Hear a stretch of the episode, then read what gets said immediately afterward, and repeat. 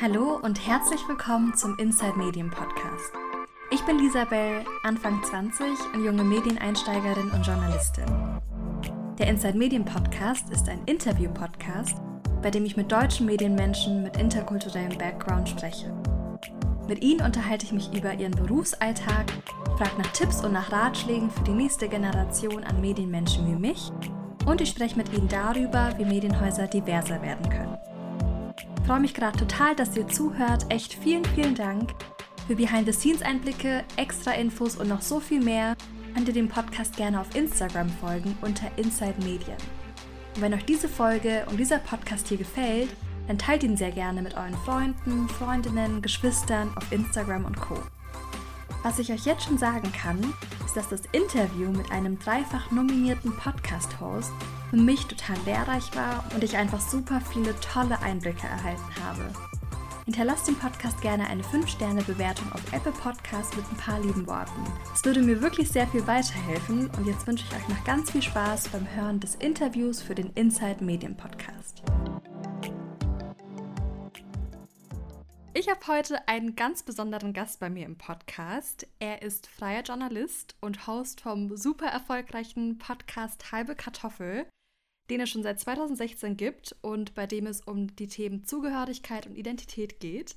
Nicht nur das, er ist auch dreifach nominiert und zwar für den einmal für den Grimme Online Award 2018, dann für den Alternativen Medienpreis auch im Jahr 2018 und für den Young Icons Award 2019 als Talent von morgen. Hallo Frank. ja, hi. Schön, dass du mit dabei hi, bist. Geht's? Ja, danke, dass ich hier sein darf. Ja, als ich die Zusage bekommen habe vor ein paar Wochen, ich habe mich so gefreut, das kannst du dir gar nicht vorstellen. Deswegen mega cool, dass es jetzt geklappt hat. Ja, schön. Also kann ich mir tatsächlich nicht so richtig vorstellen, aber äh, umso besser, wenn du dich freust. Ja, nee, voll. War das eigentlich schon immer so ein Traum von dir? Du machst ja den Podcast Halbe Kartoffel und darfst super spannende Leute kennenlernen und interviewen. War das eigentlich schon immer so ein Traum von dir, das zu machen? Ähm, also, nee. Echt? eigentlich nicht. Also, sagen wir so, ich hatte schon immer den Wunsch, quasi interessante Menschen kennenzulernen oder auch bekanntere Menschen kennenzulernen. Aber das mit dem Podcast hat sich dann natürlich erst so entwickelt, als ich mich mit Podcasting beschäftigt habe oder bis, beziehungsweise als ich selber Podcast gehört habe. Was war so der erste Podcast, den du gehört hast oder einer der ersten Podcasts? Einer der ersten Podcasts war ein Podcast, der sich nur mit Basketball beschäftigt mhm. und der heißt Jalen and Jacoby. Also auf Englisch dann wahrscheinlich, oder? Ja, genau. Und, und wie entstand und dann das war so, mhm. Ja, dann habe ich, ich habe einfach, ich weiß gar nicht, wie ich darauf kam, aber ich habe irgendwie vor allem mit Sport-Podcasts angefangen. Also ich bin großer Basketball-Fan und habe da dann einfach viele Basketball-Podcasts gehört. Höre ich auch heute noch am meisten eigentlich. Und da kam das irgendwie dann auf, dieser Wunsch so, hey, könntest du vielleicht auch machen? Aber ich wusste nicht genau, was für ein Thema. Also ich war oder bin ja kein Experte in irgendeinem Bereich so richtig und da dachte ich dann irgendwie erstmal drüber nach und dann kam irgendwann die Idee zur halbe Kartoffel. Ich kenne super viele Leute, die auch am Anfang stehen ihrer Medienkarriere, die unbedingt so eine eigene, ich sag mal, Radioshow haben möchten. Und du hast ja eigentlich mit deinem Podcast Halbe Kartoffel deine eigene Radioshow. Magst du beschreiben, wie es dann zu der Idee kam? Ja, also, wie gesagt, ich hatte dann so die Idee, würde das auch gern machen, hatte aber auch ein bisschen Hemmungen, weil ich tatsächlich nie so ein Radiotyp war. Mhm. Jetzt im Nachhinein weiß ich auch, dass es damit zusammenhängt, dass ich einfach auch nie Menschen getroffen habe, die so aussehen wie ich. Also ich bin äh, koreanischer Herkunft und klar, beim Radio sieht man die Leute natürlich nicht, aber trotzdem kriegt man am Namen mit oder am Werdegang oder so, was für einen Hintergrund die haben. Und ich habe immer gedacht, so, ah, das ist nichts für mich. Ich kann nicht so sauber reden und es, äh, ja, das ist irgendwie nichts für mich. Und dann gab es eine Ausschreibung vom Europarat. Okay. Und da ging es um Projekte, die für mehr Diversität sorgen. Also die waren auf der Suche nach Projekten, die einfach für mehr Vielfalt in den Medien sorgen. Und da dachte ich so, hey, da könnte ich doch einfach Leute äh, interviewen, die so sind wie ich. Ist doch eigentlich cool, reicht doch.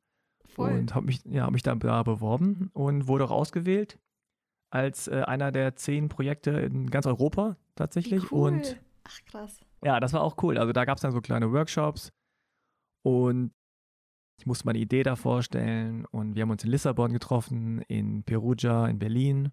Was? Und okay. Ja, das war richtig cool. Ja, ja. Und was war das dann in dem Moment für ein Gefühl für dich, als du aus, also als dein Projekt ausgewählt wurde? Ja, war so ein bisschen surreal. Also vielleicht kennst du das ja auch, dass du dir was wünschst und dann trittst ein und denkst dir so, oh shit. dann kriegst du plötzlich so ein bisschen Angst, ja. Denkst dir so, oh Mist, jetzt muss ich aber auch ja delivern. Und das ist natürlich alles sehr bürokratisch und man denkt immer, die anderen können es alle besser und dann liest man irgendwie die Lebensläufe von den anderen in Europa, die sich da beworben haben und genommen wurden. Man denkt so, oh Gott, hoffentlich merkt keiner, dass ich da irgendwie vielleicht gar nicht reinpasse ja. oder so. Aber im Endeffekt, das ist halt wirklich so ein Trugschluss, ne? dass immer, immer alle anderen besser sind als man selbst. Und im Grunde war es halt äh, sehr cool, weil man einfach da so ein bisschen seine Idee auch testen konnte und die anderen einem Feedback gegeben haben und äh, man auch da erarbeitet hat, dass der Podcast jetzt nicht nur so ein Hobby ist, sondern das auch als Business-Idee weitergeführt werden kann. Und ja, hat mir echt ziemlich viel geholfen. Ja, mega cool. Krass. Boah, ich, also ich glaube, wenn es, das ist ja so ein europaweiter Wettbewerb. Also ich glaube, ich wäre so ich hätte mich so gefreut, erstens das, aber ich glaube, ich wäre vielleicht auch ohnmächtig geworden vor Freude. aber nee, voll cool. Also nochmal herzlichen Glückwunsch nachträglich. Ja, das ist nett, danke. Wie sah aber die Podcast-Welt 2016 aus, als du gestartet hast? Naja, also was jetzt gerade so die Idee angeht, zu halbe Kartoffel, ich hatte ja die Idee, dann äh, Menschen mit Migrationshintergrund äh, zu sprechen, also Deutsche, die nicht deutsche Wurzeln haben. Und ich habe mich da einfach so umgeguckt äh, ne, in den Podcast-Charts. Damals hatte zum Beispiel Spotify noch gar kein großes Interesse an Podcasts. Es gab auch diese ganzen Anbieter wie Podimo und Deezer und so, die gab es in Deutschland noch nicht. Also eigentlich war alles konzentriert auf Apple Podcast. Und da habe ich dann halt geguckt, was es so gibt an Konkurrenz und tatsächlich habe ich nichts gefunden. Also keine deutschsprachigen Podcasts, die sich mit diesem Thema, also Identität, Integration, Stereotypen und so weiter, Rassismus so beschäftigt haben. Und da dachte ich, ja klar, dann mache ich das halt. Das kann man sich jetzt auch gar nicht mehr irgendwie vorstellen, weil es jetzt so viele ja. coole neue Podcasts gibt, aber du warst ja eigentlich echt der Erste, der dann über so welche Themen gesprochen hat. Und ich glaube, das ist so eine Frage, die stellt dir wahrscheinlich ungefähr jeder, bezogen auf den Namen deines Podcasts, halbe Kartoffel. Ja. Wieso nur eine halbe und wieso Kartoffel so geschrieben, wie du es schreibst? Genau, also beim Namen, das ist ja immer so ein Problem, weil du willst ja irgendeinen Namen haben, der schon auf das Thema hinweist, der cool klingt und der irgendwie so ist, dass man sich damit identifizieren kann. Und bei mir ging es ja um, um das Deutschsein. Also ich wollte auch explizit keinen Podcast machen, der sich mit dem Anderssein beschäftigt. Also nicht mit dem sozusagen asiatischen Anteil oder dem migrantischen oder so den integrativen Aspekt, sondern eher sagen so, wir sind auch Deutsche und das ist ein Teil des Deutschseins. Und das ist das, was uns verbindet. Deswegen wollte ich gerne das Deutsche irgendwie hervorheben, aber du weißt ja selbst, wenn man das Wort Deutsch irgendwo benutzt, kann das auch andere Assoziationen wecken. Und deswegen ist es auch schwierig. Und alles, was mit Deutsch ist, klingt auch irgendwie steif. Und dann habe ich ein Synonym gesucht und kam schnell auf Kartoffel. Und halbe kam dann später. Also ich hatte auch irgendwie bestimmte englische Begriffe. Das fand ich passt aber nicht, weil er sich ja mit dem Deutschland beschäftigt. Klingt natürlich aber meistens cooler. Und das halbe, das hatte dann ein Kollege noch dazu gefügt. Also wir hatten irgendwie halbe hatte ich irgendwie und Kartoffel hatte ich auch irgendwie, aber dieses so zusammen, halbe Kartoffel. Und dann hatte ich erst so den Eindruck, okay, halbe Kartoffel klingt aber auch wirklich so super boring, also so, so kartoffelig halt irgendwie. Und deswegen habe ich das so ein bisschen verslangt, damit man auch an der Kartoffel merkt, dass es noch ein bisschen einen anderen Aspekt hat, als jetzt nur über Identität zu sprechen, weil das ist ja, klingt ja meistens auch relativ langweilig.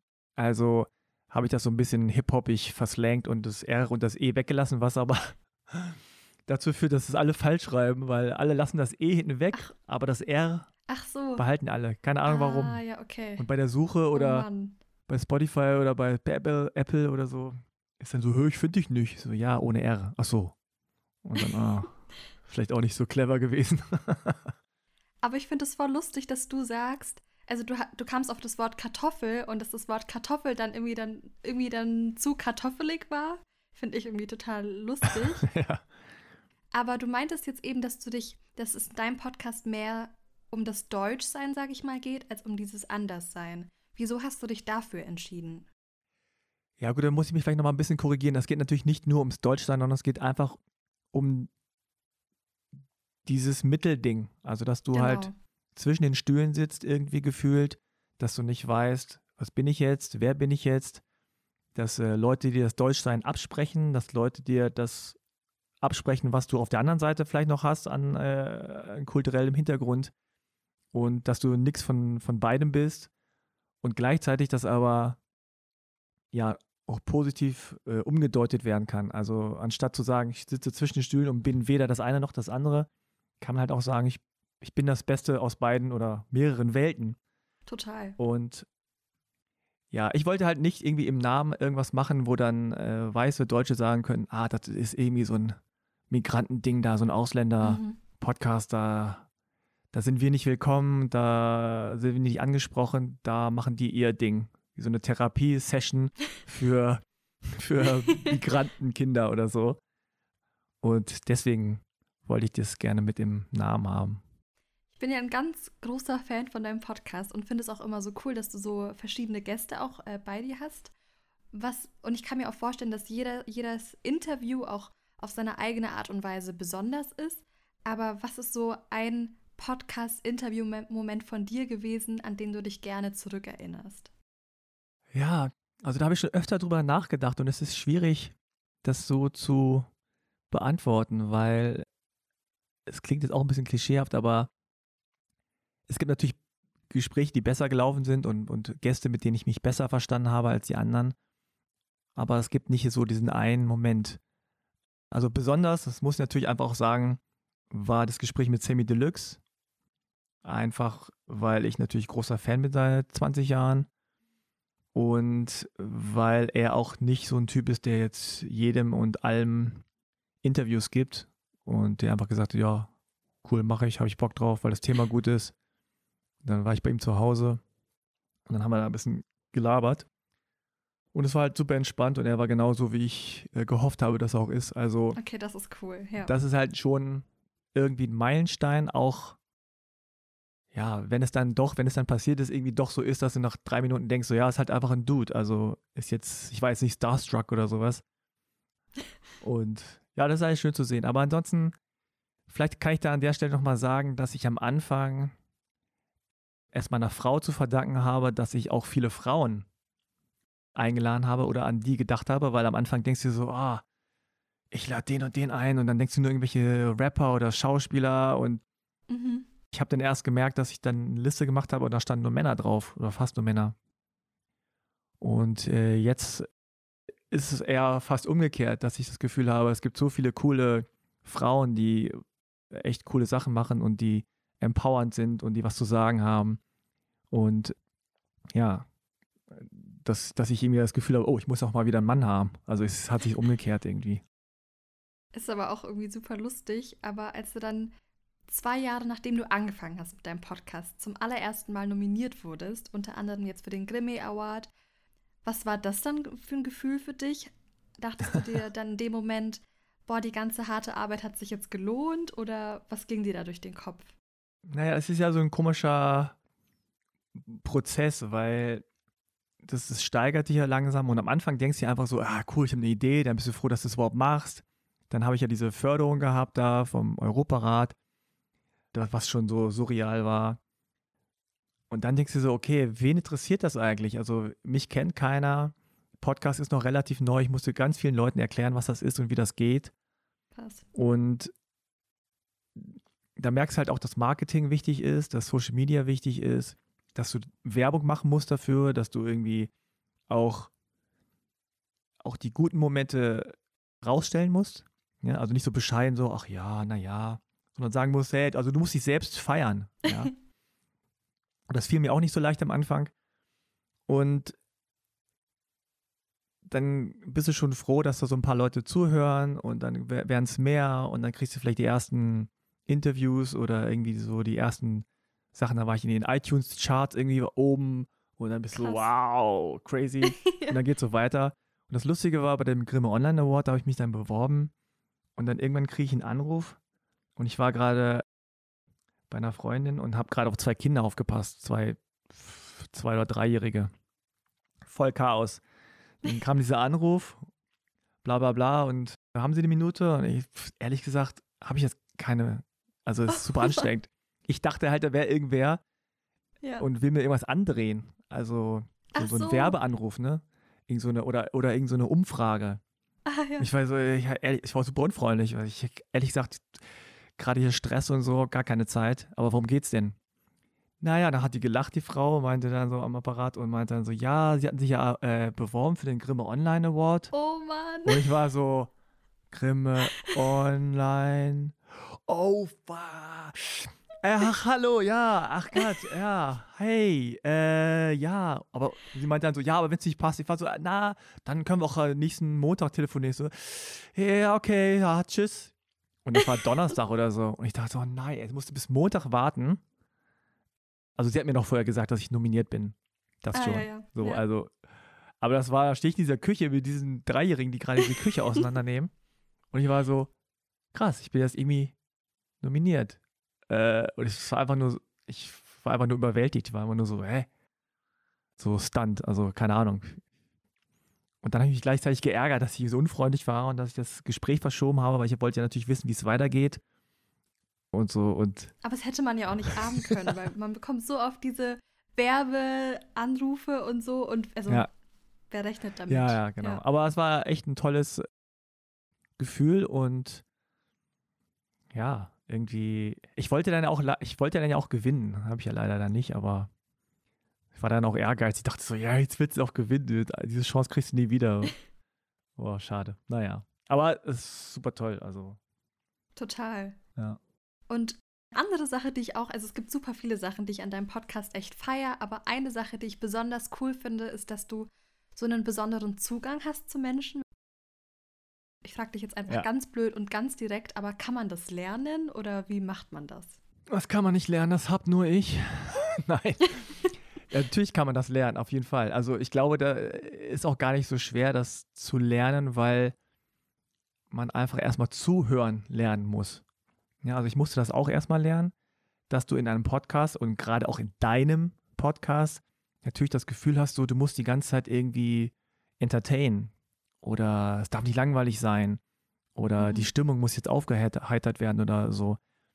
Und das ist echt tatsächlich gar nicht so einfach, weil man sitzt dann da und die andere Person überlegt und es vergehen so drei, vier Sekunden vielleicht und man denkt so, oh, das ist jetzt schon zu lang oder so. Man hat andere Gedanken im Kopf und wirft dann noch irgendeinen Witz ein oder einen Kommentar und dann spricht man gleichzeitig und also einfach zuhören ist erstmal wichtig und wirkliches Interesse. Deswegen lade ich auch nur Leute ein, die mich wirklich interessieren, also wo ich auch Lust habe, mit denen zu sprechen. Wenn es jetzt irgendwie Promis sind, die mich nicht interessieren, dann würde ich die auch nicht einladen. Auch nicht jetzt für Reichweite oder so, weil ja, ich, ich, ich möchte da nicht mit äh, jemandem sitzen und dann denken so, oh Gott, überhaupt keinen Bock auf den oder die.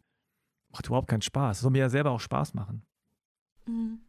Also insofern, wenn man ehrlich, aufrichtig Interesse hat und wenn man auch zuhört und was ganz wichtig ist, finde ich, ist, dass man nicht bewertet. Mhm. Also, dass man nicht irgendwie sagt, äh, bist du doof, warum hast du das gemacht? Oder diese typischen äh, Kommentare, wenn jetzt irgendwer was erzählt äh, mit, keine Ahnung, rassistischen Übergriffen oder so, dass man sagt, Mann, du hättest ihn voll eine hauen müssen. Oder warum hast du nicht die Polizei gerufen? Oder weißt du so, und dann fühlt man sich als Opfer in Anführungszeichen dann noch so angegriffen von wegen so, ja Mann, ich war halt perplex, was soll ich machen? Und muss ich irgendwie verteidigen und so. Also ich versuche da nicht zu bewerten und nicht Daumen hoch, Daumen runter zu machen, sondern mir das einfach anzuhören. Ja, das ist ein echt guter Tipp, den, den werde ich mir auch gleich aufschreiben. Ich finde den echt gut. Wie bereitest du dich eigentlich auf deine Podcast-Interviews vor? Wie machst du das? Also da kann ich auch mal sagen, was ich am Anfang falsch gemacht habe. Ich hatte ein Gespräch mit einem Freund, es war das zweite Gespräch und da habe ich mich sehr viel über das Land informiert, aus dem seine Eltern kommen. Und dann ging es um Politik und dann ging es um politische Meinungen und Einstellungen. Und er kam dann so ein bisschen ins Schleudern, weil er ist ja kein Politikexperte. Ja. ja. Und ja, das, das nahm dem Gespräch dann dieses Persönliche. Und ich hatte dann herausgeschlossen, dass ich wirklich bei den Erfahrungen bleiben möchte, bei den Anekdoten, bei der persönlichen Lebensgeschichte und nicht irgendwelche Einstellungen oder Meinungen abfragen woll, wollte. Weil ich kann dich jetzt auch fragen zu dem Heimatland von einem deiner äh, Elternteile und sage, ja, warum gibt es da so ein Problem mit der Wirtschaft? Und denkst dir so, keine Ahnung. Ja. ja. Und wenn du was sagst oder eine Meinung hast, du hast natürlich vielleicht eine Meinung dazu, ist sie aber nicht fundiert oder ähm, Verstehe, du sagst hinterher, ja. ja, das ist nur mhm. eine Meinung, weil ich das so aus dem Bauch heraus gesagt habe. Also ich versuche da bei dem Persönlichen zu bleiben.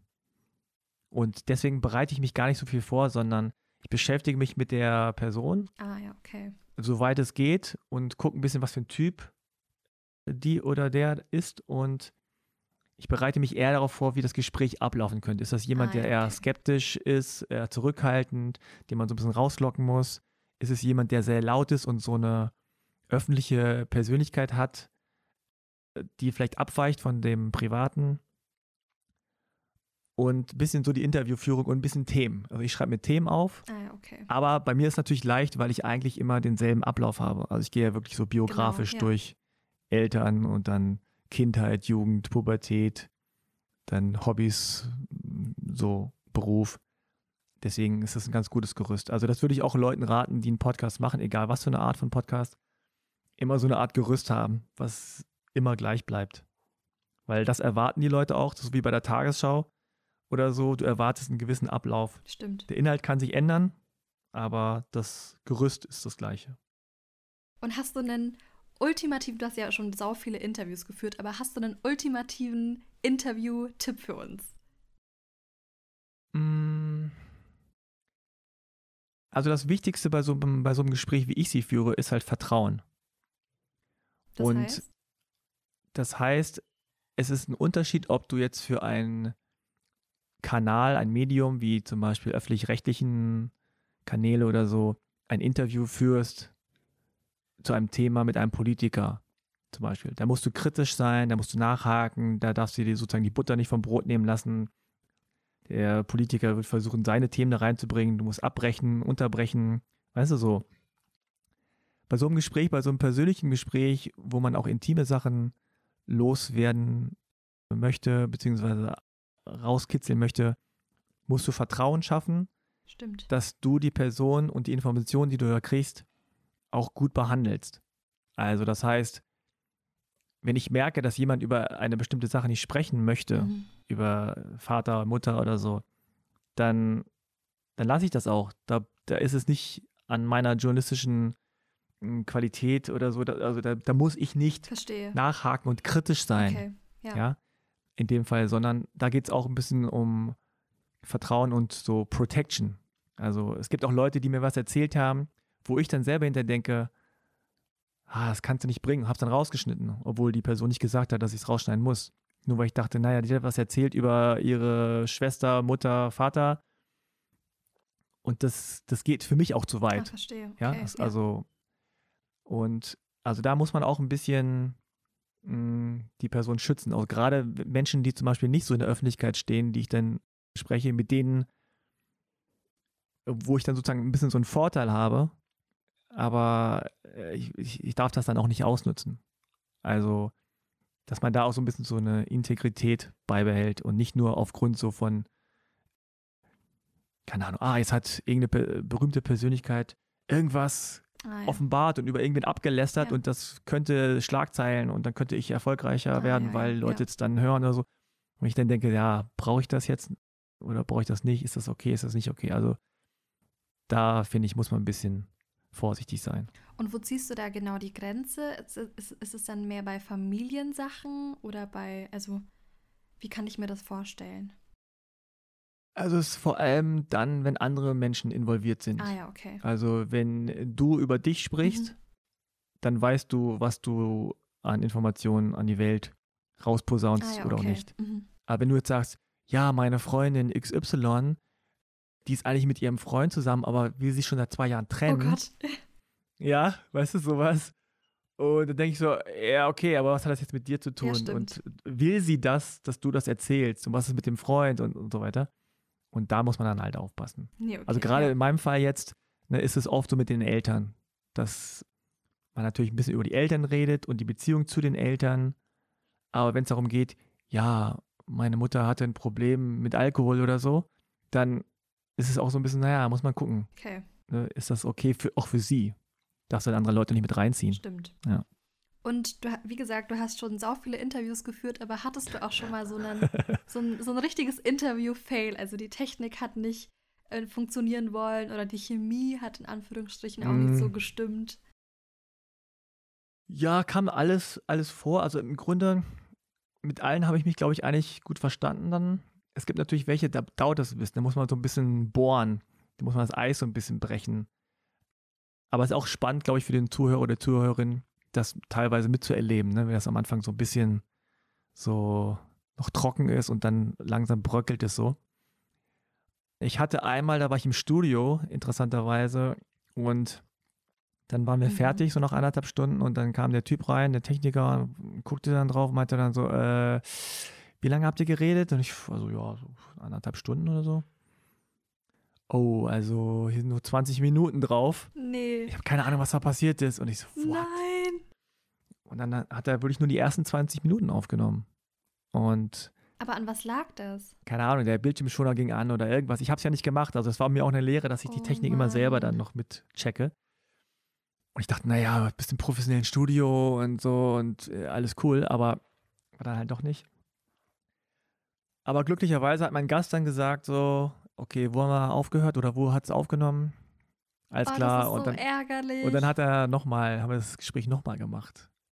Und in dem und war das dann aber dieselbe? Ja, in dem speziellen Fall, bei den anderen Gesprächen würde ich, glaube ich, sagen, würde es immer schlechter werden, aber in dem speziellen Fall war es tatsächlich besser, weil die Person Ach, cool. eher so sehr ausschweifend und ein bisschen konfus erzählt hat und beim ah, zweiten ja, okay. Mal relativ so on point die Story so äh, abgefeuert hat und Deswegen war es ganz gut. Aber es tat mir leid, weil sein Sohn war da, der war irgendwie zwölf oder so und saß ja. irgendwie drei Stunden draußen oh, vor Mann. der Tür.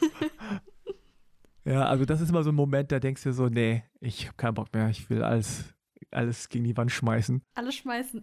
ja, ja. Aber es war Aber, ja dann im Endeffekt besser für dich. Genau, es war ganz gut und auch die Lektion immer, immer selber nochmal checken. Also klar, so technische Sachen sind immer, immer so ein bisschen so Pain in the Ass.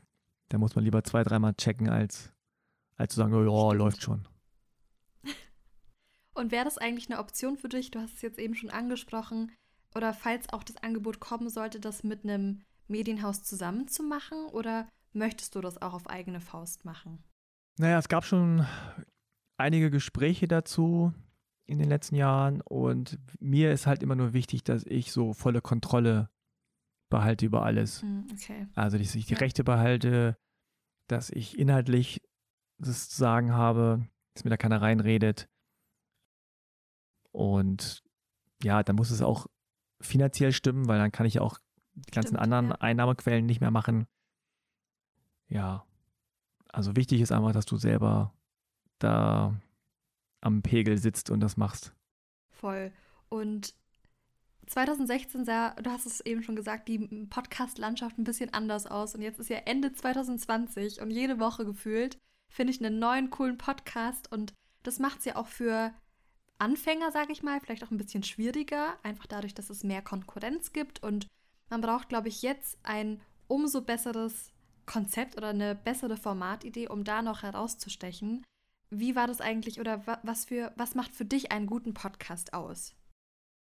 Also du hast es im Grunde schon gesagt, genau wie bei jedem Produkt, was irgendwie in den Markt gebracht wird, musst du so eine Art USP haben. Ne? Also du musst dich irgendwie, also Unique Selling Point, also du brauchst irgendwas, wo die Leute sagen, ah, wow, das kenne ich ja noch nicht oder das habe ich ja noch nicht. Und es gibt ja so einen Spruch irgendwie, ich weiß nicht genau, ob der stimmt, aber der klingt ganz gut. Entweder du musst halt der Erste sein, also ne, USB, mhm. irgendwas Neues, oder du musst halt besser sein. Ah, ja, ja, stimmt. Das heißt, wenn du jetzt kommst mit einem äh, Podcast über Verbrechen, dann gibt es dann schon fünf, sechs, sieben, acht. stimmt. Ja, dann muss der schon so sein, dass, dass es irgendwie so richtig super ist. Oder du machst halt doch, doch einen anderen Dreh und was Neues draus.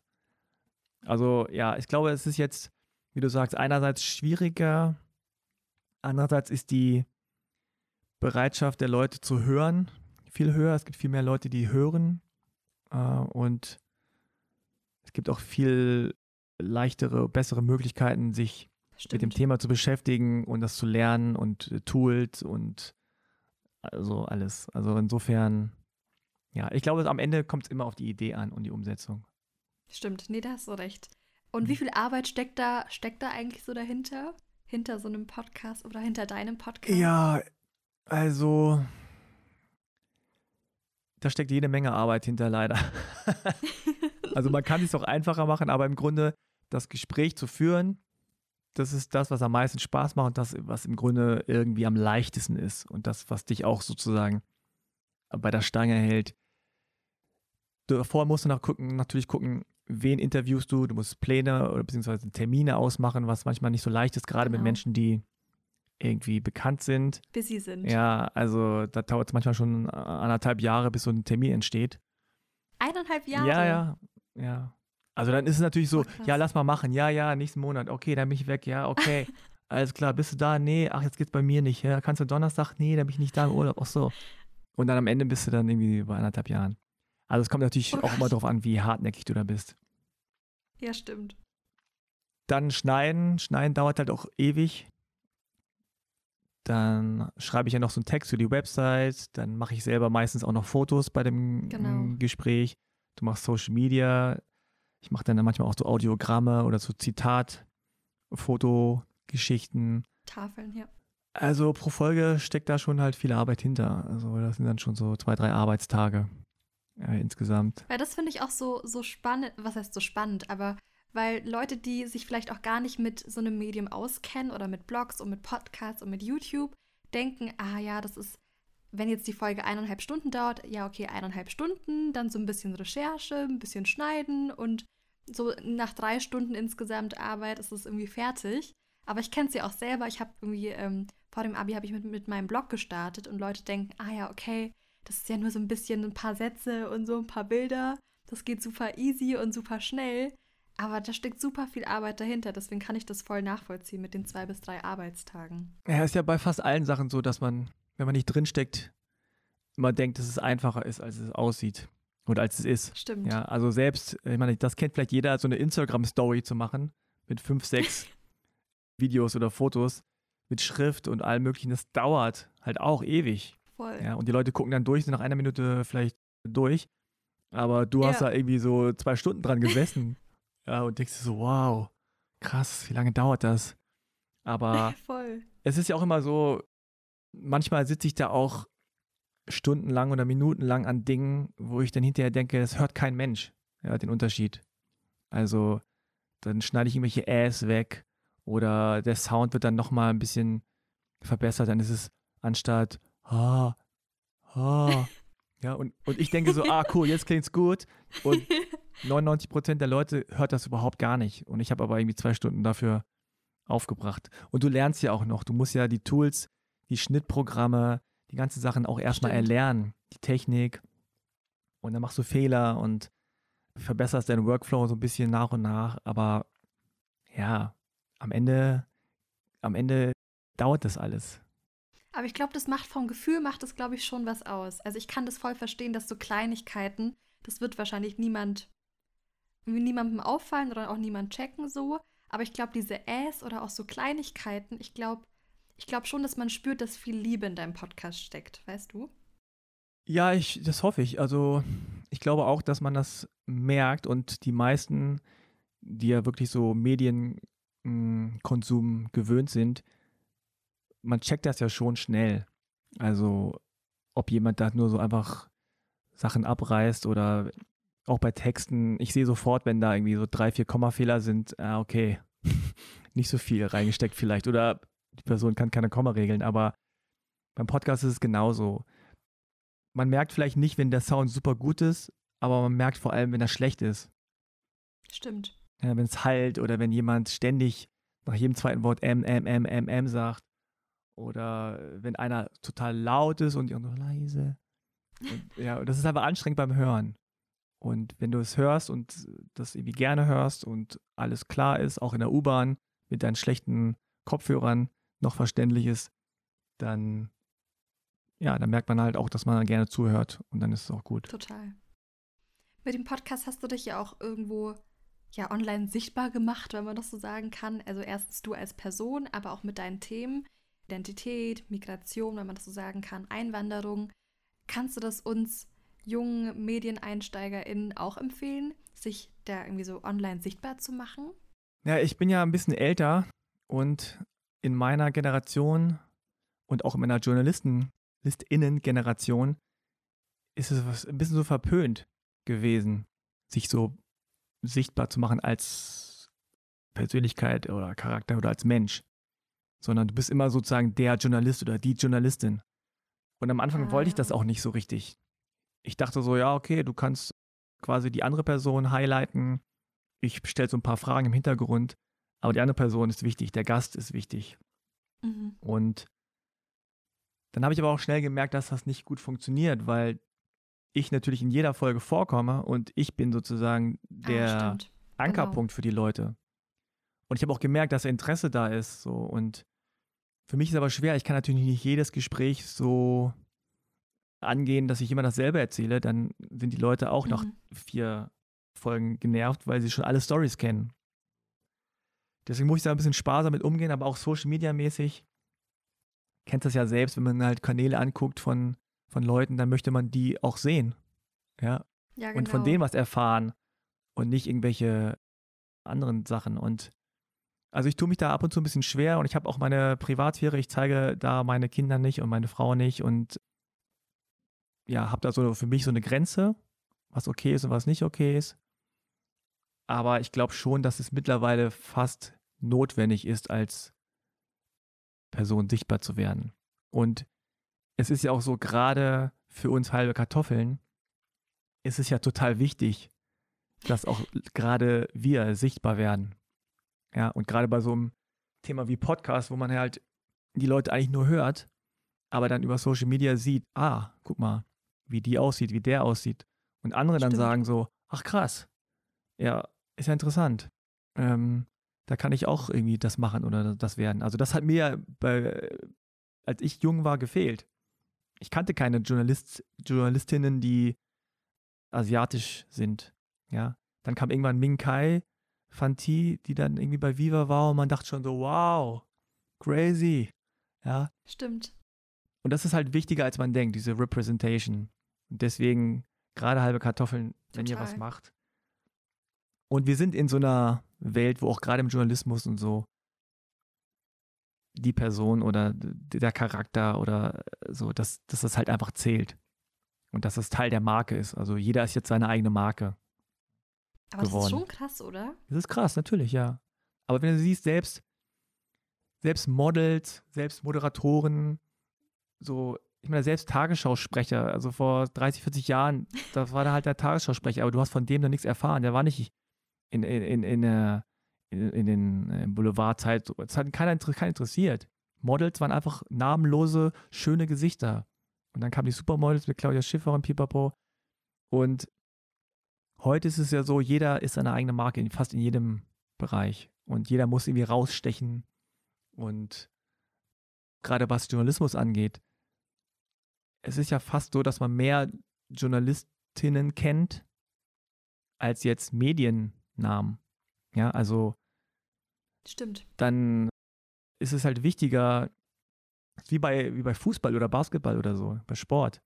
Fußballer ist jetzt Cristiano Ronaldo ist eine Marke und ob der jetzt bei Juventus spielt oder Madrid oder sonst wie, die Leute folgen ihm. Ja. Und wenn sie ihn gut finden, dann finden sie seine Mannschaft gut.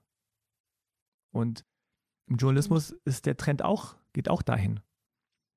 Also, dass du halt, äh, ja, Entschuldigung, ja. Nee, nee, sag du. Naja, also, dass, dass du halt einfach im Grunde für dich sorgen musst, weil du weißt nicht, ob in zehn Jahren diese Medienhäuser, die groß sind, die heute groß sind, ob es die noch gibt. Stimmt. Ja, die großen Zeitungen sind alle geschrumpft und die haben auch nicht mehr so eine so eine große Bedeutung. Ja. Und die Leute wissen nicht mehr, wofür steht eigentlich die Süddeutsche und wofür steht eigentlich die FAZ und wofür steht eigentlich die Taz. So, du weißt dann aber vielleicht, ah, ich lese immer die Kolumne von XY und die steht immer für die Werte.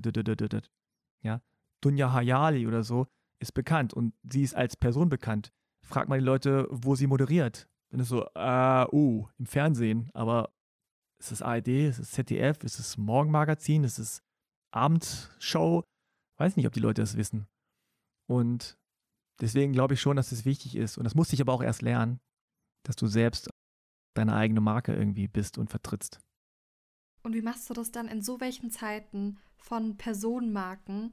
Und du hast ja einen Podcast, wo man auch irgendwo persönlich sein sollte, in Anführungsstrichen. Wie ziehst du da oder wie schaffst du es da, die Grenze zu ziehen zwischen persönlich sein, aber nicht privat? Hm, gute Frage. Also im Grunde ist ja so, jede per Person, die in der Öffentlichkeit steht, muss sich, muss für sich klären, inwieweit diese beiden Persönlichkeiten miteinander matchen. Ne? Es gibt Leute, die sind privaten total so und dann sind die in der Öffentlichkeit aber so, hey, so. Ja, oder umgekehrt oder was auch immer. Und natürlich ist es, finde ich, so wichtig wie möglich, dass man irgendwie authentisch bleibt. Aber trotzdem ist es natürlich so, dass du bestimmte Anteile in dir vielleicht nicht unbedingt in der Öffentlichkeit haben willst. Also ich bemühe mich schon, in der Öffentlichkeit nicht auszurasten. Ja? Obwohl ich im Privaten natürlich manchmal schon wütend bin oder ärgerlich. Aber dann im Öffentlichen muss man sich ein bisschen zurückhalten. Stimmt. Und ja, ich glaube, da, da gibt es kein Rezept, das muss man so ein bisschen selber erforschen. Also ich zum Beispiel poste dann schon Fotos aus dem Urlaub, aber ich liege jetzt da nicht mit freiem Oberkörper und äh, oder ich oder, mache ein Selfie auf der Toilette oder so. Das jetzt nicht, ja, das ist mir dann zu privat. Aber wenn ich dann irgendwie, keine Ahnung, äh, einen schönen Baum sehe oder einen Sonnenuntergang oder so, dann mache ich da schon ein Foto und sage, ich bin im Urlaub, ja. Aber zum Beispiel, als ich letztes Jahr nach Korea gereist bin, da war, da war oft der Punkt, wo ich irgendwie dachte, das würde ich gerne irgendwie den Leuten mitteilen. Aber ich mache es dann doch nicht. Also zum Beispiel so Familiengruppenfotos. Ne? Wo ich ah, sagen würde, ey, das ist hier meine Tante und das ist mein Onkel und so, so lange nicht gesehen und, und die Leute würde es sicherlich interessieren, weil das einfach dieses Setting und die verschiedenen Generationen und so. Aber dann denke ich, da müsste ich alle fragen, die das okay finden. Und dann weiß jeder, wer mein Cousin ist und, und so. Und denke ich so, ja, so, so großes Interesse haben die Leute dann vielleicht auch nicht daran. Deswegen zeige ich dann lieber irgendwelche Gebäude oder irgendwelche Essensgeschichten oder so. Also, aber da muss jeder für sich ein bisschen nachfühlen und äh, erforschen und sich fragen. Ich meine, das, macht, das machen die meisten ja eh. Wenn du einen Instagram-Kanal hast, guckst du eh immer, ist das okay für mich oder nicht? Und beruflich ist es eigentlich nichts anderes. Ich finde es voll interessant, was du sagst, weil das ist auch so ein Punkt, wo ich gerade noch am Lernen bin und schauen muss, wo ist für mich die Grenze, was ist für mich zu viel, was ist vielleicht eine Sache, die ich jetzt mit 21 voll okay finde, aber dann vielleicht in 20 Jahren nicht mehr okay finde. Und wenn das einmal online ist, das Internet vergisst nie, was mache ich dann so? Deswegen versuche ich da schon irgendwie zu lernen und zu schauen, wo meine Grenze ist. Deswegen an alle, die gerade zuhören und vielleicht auch in die Medien wollen. Ich glaube, am besten setzt man sich vielleicht so früh wie möglich damit auseinander. Und natürlich, man kann die Grenze dann nochmal neu setzen, oder? Aber es ist schon wichtig, dass diese Frage sich am Anfang zu stellen. Ja, das ist auch das Schwierige, weil wir ja in einer Welt leben, wo das belohnt wird. Also wenn du Stimmt. Einblicke in dein privates Gewehr leistest oder gewährst, dann appreciaten die Leute das ja auch. Ja? Also ich finde es auch total gut, wenn Leute von ihrer Depression erzählen und wenn Leute von ihren Schlafstörungen erzählen oder irgendwie von dem Streit äh, in der Familie oder von ihren Struggles und so weiter. aber gleichzeitig hat das auch einen hohen Preis, weil dann bist du angreifbar, Total. du bist äh, sehr, sehr offen und da musst du bereit sein für. Ne? Und gerade bei so Themen wie Depressionen oder so, ist es wichtig, das auch dann vielleicht mitzuteilen oder man fühlt sich auch einfach besser damit, dass man das dann so mitteilt, weil man auch vielleicht dann sich selber authentischer fühlt. Ja, aber es ist ein schmaler Grad, weil klar, wenn du deinen Körper zeigst im Bikini und die Leute sagen so, wow, siehst voll toll aus und, und äh, fire und, und hot und sonst wie was, dann fühlt sich ja gut ne, im ersten Moment. Und dann gibt es aber immer die, die sagen so, äh, bist aber dick geworden und was zeigst du dich hier so oder hey, lala. Und da musst du auch Voll. mit umgehen können.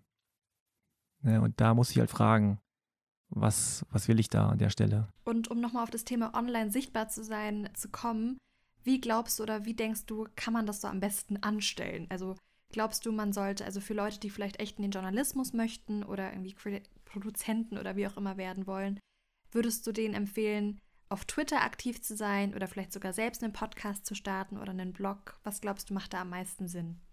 Also erstmal macht am meisten Sinn, sich selbst zu fragen, was man möchte. Also möchtest du schreiben, möchtest du reden, welche Themen sind dir wichtig? Und ich glaube, es sollte sozusagen nicht in erster Linie um Fame gehen oder um Bekanntheit, sondern erstmal die Substanz, ne, die Basis. So, das heißt, Du musst dir darüber klar werden, welche Richtung du gehst. Du musst nicht bei Twitter sein, nur weil alle bei Twitter sind. Ja. Aber wenn du bei Twitter bist, dann, dann kannst du deine sozusagen Stimme oder deine Themen auch setzen. So. Aber also ich glaube, da ist gut, wenn man einen Fokus hat und wenn man auch sich vernetzt mit Leuten in diesem Thema. Also man merkt einfach, wenn Leute sich mit einem Thema richtig beschäftigen, dann treffen sie andere Leute, die sich mit diesen Themen beschäftigen und dann kennt man sich und dann kennt man viele und dann merkt man halt irgendwie so, wer mit wem kann und so und dann ist man sozusagen in der Szene drin. In der Bubble. Genau. Und andere Leute wissen dann, wer du bist und was du machst und wofür du stehst. Und wenn du jetzt immer so hin und her springst und einmal so oberflächlich irgendwas raushaust bei Twitter, was du gerade einfach so irgendwie aufgeschnappt hast, nur damit du irgendwie mehr Follower kriegst, dann wird das auch auf lange Sicht irgendwie sichtbar, dass du das nicht ernst meinst. Deswegen, ja, echtes Interesse, echte Leidenschaft für etwas entwickeln und das machen, wofür man steht und wo man auch einen langen Atem hat. Ja, also Stimmt. alle Sachen ausprobieren natürlich, aber wenn man merkt, das ist mein Ding und das ist nicht mein Ding, dann lieber sich auf die Sache konzentrieren. Und gleichzeitig natürlich muss man alles irgendwie mal ausprobiert haben, um einfach es auszukennen. Ne? So, aber ja, ich meine, ich habe auch jahrelang geschrieben und nie gedacht, dass ich irgendwann mal irgendwas mit Sprechen machen werde. Weil das war das Letzte, was ich, was ich dachte, dass ich kann oder was ich wollte. Aber ja, probierst es halt aus und dann merkst du, es macht Spaß und dann, dann äh, machst du halt da weiter. Ich glaube, das heißt, oder ich glaube, den Tipp, den wir auch vielleicht unseren oder meinen ZuhörerInnen weitergeben können, ist einfach mal ausprobieren, oder? Also einfach, auch wenn man auch wenn man vielleicht davor nur geschrieben hat, vielleicht auch mal einen Podcast nicht unbedingt öffentlich zu machen, aber dass man das für sich selbst auch mal ausprobiert oder ein Video. Ja, also ich habe ja den Eindruck, dass diese neue Generation von JournalistInnen ganz anders denkt als wir noch. Also bei uns war es so, wir müssten irgendein Medium finden, Stimmt. wo wir reinpassen. Ich gehe zu einer Zeitung, zu einer Zeitschrift, zum Fernsehsender und dann hast du so eine Position und dann machst du halt das. Ich war schon damals bei der Zeitung und war total genervt davon, dass die ältere Generation super unflexibel war. Mhm. Also die war so, oh, Internet ist das Feind, ist der Feind und E-Mail schreiben so, so, was soll das? Ja, also Warte, bei E-Mails so, auch. Ja, ich meine, das kannst du dir gar nicht vorstellen. Das ist ja schon, schon über, keine Ahnung, wie lange ist das her? Ja, 13 Jahre oder so, ja, 12, 13 Jahre. Und wenn du da so einen 55-Jährigen hast, der vorher alles mit Blog gemacht hat und mit Telefon und das werden so E-Mails geschrieben und also wirklich, du kannst dir nicht vorstellen, wie wenig Ahnung die Leute dann von, von Technik haben. Und wir waren dann schon als neue Generation da so, dass wir fotografiert haben, dass wir natürlich das Internet benutzt haben und auch andere Quellen und so. Aber die Generation jetzt habe ich schon das Gefühl, die können alle mit Foto und Video umgehen, weil sie es eh im Privaten machen. Die sind grafisch irgendwie geschulter, ja, auch durch Social Media. Du kannst ganz viele Sachen mit dem Handy machen. Stimmt. Du kannst dein Podcast-Cover locker mit dem Handy machen. Du kannst auch deinen Podcast mit dem Handy aufnehmen. So. Und das ist eine ganz andere Generation jetzt. Und deswegen glaube ich, die, ihr probiert eh schon alles aus. Das Problem ist eher, dass man nicht denkt, ich kann alles und ich mache alles, sondern dass man irgendwie das Gefühl hat, ich muss auch mal irgendwo tiefer reingehen Stimmt. und mich da auskennen und nicht nur so oberflächlich irgendwie so, so Sachen weiter twittern und irgendwie die Meinung von anderen übernehmen, Voll. sondern dass man selber irgendwo ein Thema hat, okay, und sagt, da will ich reingehen und da gehe ich tiefer rein und da bin ich dann die Expertin oder der Experte. Du hast ja Sport studiert, also Ja, was komplett, also ne, wo man sich denken könnte, hm, hat jetzt nicht so viel mit Medien und Co. zu tun. Was lernt man da so im Sportstudium? also genau genommen habe ich Sportwissenschaften studiert im Hauptfach und Pädagogik und so. Wirtschaft und Sozialpsychologie in Nebenfächern. Okay. das Das heißt, klingt also jetzt so ja, viel und Mhm. äh, komisch. Und die Leute haben auch damals schon gefragt, so, hä, was, was wird man damit? Da habe ich immer gesagt, arbeitslos. Das war ich, war ich dann auch ein Jahr lang nach dem Studium. Und ich wollte ja damals Sportjournalist werden, deswegen habe ich Sport studiert. So, im Sportstudium, ja, ich meine, es war halt wirklich ein spaßiges Studium. Du lernst halt, keine Ahnung, Tennisaufschlag und du spielst Golf und du machst Schwimmen und Surfen und Fußball und Turnen und Leichtathletik und lernst da die Techniken praktisch und theoretisch. Und das war eine gute Zeit. Und natürlich habe ich da auch ein bisschen Publizistik gemacht oder Medizin und so. Aber im Grunde war das genau das, was ich gesagt habe. Also mich hat Sport interessiert vor allem oder eigentlich fast nur. Und jemand hat mir gesagt, so studier das, was dir Spaß macht. Und das habe ich dann getan. Und das war auch, ja, im Nachhinein die richtige Wahl für mich. Und kannst du auch anderen Leuten dann empfehlen, weil ich höre super oft, dass Leute Politikwissenschaften studiert haben oder Journalismus, Kommunikationswissenschaft. Ich selbst studiere auch mit dem Schwerpunkt Wirtschaftsinformatik, Data Science, also auch was komplett anderes. Kannst du, kannst du es jungen Leuten empfehlen, das zu studieren, was sie wirklich mögen und was sie interessant finden und dann in den Journalismus zu gehen? Oder würdest du sagen, gleich Journalismus studieren und sich dann auch in diesem Journalismus-Ding auszukennen und dann in die Medien zu gehen? Also mir wurde damals immer geraten, das Thema, was du gerne selber behandeln möchtest, zu studieren. Also dann explizit nicht Journalismus zu studieren. Ich weiß nicht, wie das heutzutage ist, aber ich würde eigentlich sagen, dass es immer noch so ist. Also Journalismus zu studieren braucht man jetzt nicht unbedingt. Ich glaube schon, dass es da gut ist, lieber in die Tiefe zu gehen und ein Thema sich zu suchen, wo man dann wirklich so ein bisschen sich dann auskennt. Und dann nach dem Studium hast du ein Volontariat gemacht bei einem Zeitungsverlag in Braunschweig. Und da stellt sich jetzt für mich die Frage, wenn ich so an Fashion-Magazine denke, da stelle ich mir vor, dass die Leute, die dort arbeiten, krasse Fashionistas sind und super trendy und so. Oder wenn, wenn ich an Online-Redaktion denke, dann denke ich an Menschen, die super Social-Media-affin sind. Wie kann ich mir Leute vorstellen, die für so einen Zeitungsverlag arbeiten oder für eine, lokal, für eine lokale Zeitung? Jetzt bei allem Respekt, aber erstmal so alt. also, nee, es war schon so, es war schon eine spezielle Redaktion oder spezielle Redaktionen. Ich war ja in mehreren und ich weiß gar nicht, ob es diese Art von Redaktionshäusern noch gibt oder wenn sie es gibt, dann sind das wirklich eher noch ein bisschen so ältere Strukturen. Das sage ich jetzt nicht, um, um jetzt ältere Menschen irgendwie zu diskreditieren. Da waren auch viele sehr, sehr gute dabei. Aber gerade im Lokalen ist es so gewesen, zumindest da bei uns, dass viele natürlich schon seit, weiß ich nicht, 20, 30 Jahren da arbeiten. Die kennen die Stadt in- und auswendig. Die kennen auch alle Leute auf allen Positionen. Und es ist irgendwie so ein bisschen so ein Geklüngel. In Braunschweig ist es auch so, da gibt es nur eine Zeitung. Das heißt, wenn die sagt, oh, wir kommen nicht zum Termin, dann gibt es halt keine Berichterstattung. Oh. Ja.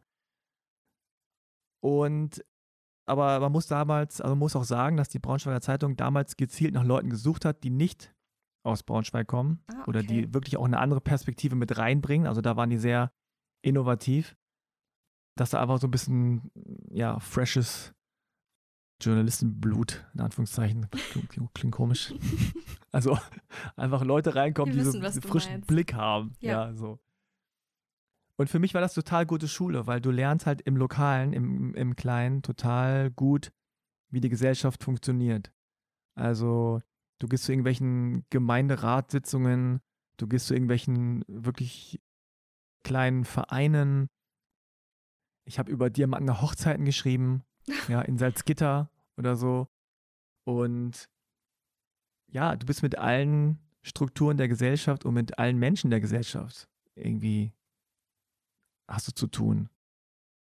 Und aber auch dann sozusagen diese Struktur innerhalb des Redaktionshauses. Also in so einem großen Unternehmen, ne, die Hierarchien, wer kann wen leiden, Politik innerhalb dieser Ah, stimmt. Strukturen. Ne? Also das war schon spannend zu sehen und manchmal auch frustrierend, aber insgesamt bin ich sehr, sehr dankbar, dass ich das erlebt habe, dass ich weiß, wie das jetzt läuft in so einer Redaktion, weil das schon natürlich ganz anders ist, als wenn du irgendwie als Freelancer so für dich arbeitest. Ja, also ich kann es nur allen em- empfehlen, das einfach mal auch mitzumachen, wenn sich die Möglichkeit ergibt. Und wie viel journalistische Erfahrung braucht man denn tatsächlich, um, oder so jetzt wirklich mal realistisch, um ein Volo zu bekommen? Ich weiß gar nicht, äh, ob das heute noch unbedingt so wichtig ist, ein Volontariat zu machen. Also am Ende des Tages zählt natürlich die Qualität und es gibt viele Leute, die noch nie so eine journalistische Ausbildung gemacht haben und trotzdem total gut sind in dem, was sie machen. Also ich meine, die einfache Gleichung, wenn du dich mit Dingen sehr viel und sehr lange beschäftigst, dann wirst du einfach besser. Egal, äh, was für ein Talent du hast, du wirst dann einfach besser werden.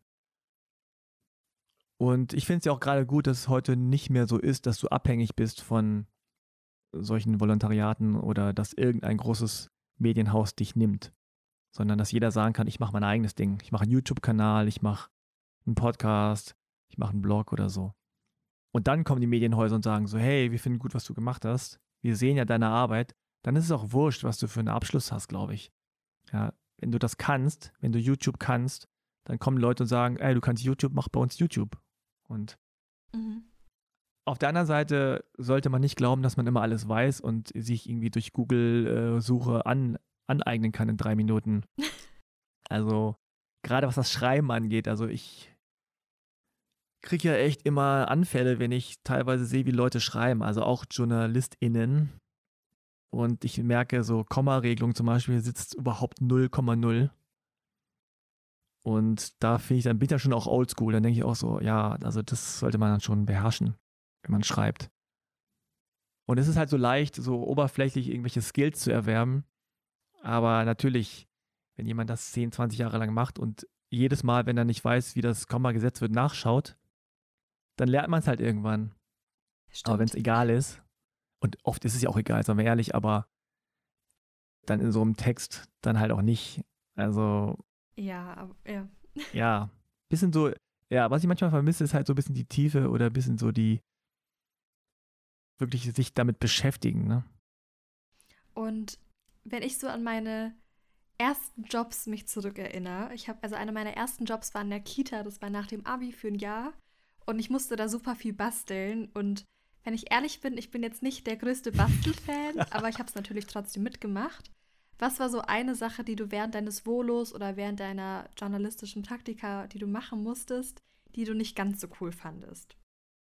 Mm, Also, was mich wirklich stark gestört hat,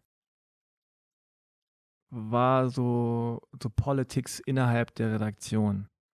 Also Kolleginnen und Kollegen, die nicht hilfsbereit waren, die nicht dir irgendwie bei deinen Sachen geholfen haben oder sozusagen diese, dieses Empowerment oder die Knowledge so weitergegeben haben, sondern einfach nur so, pff, I don't care, was du machst.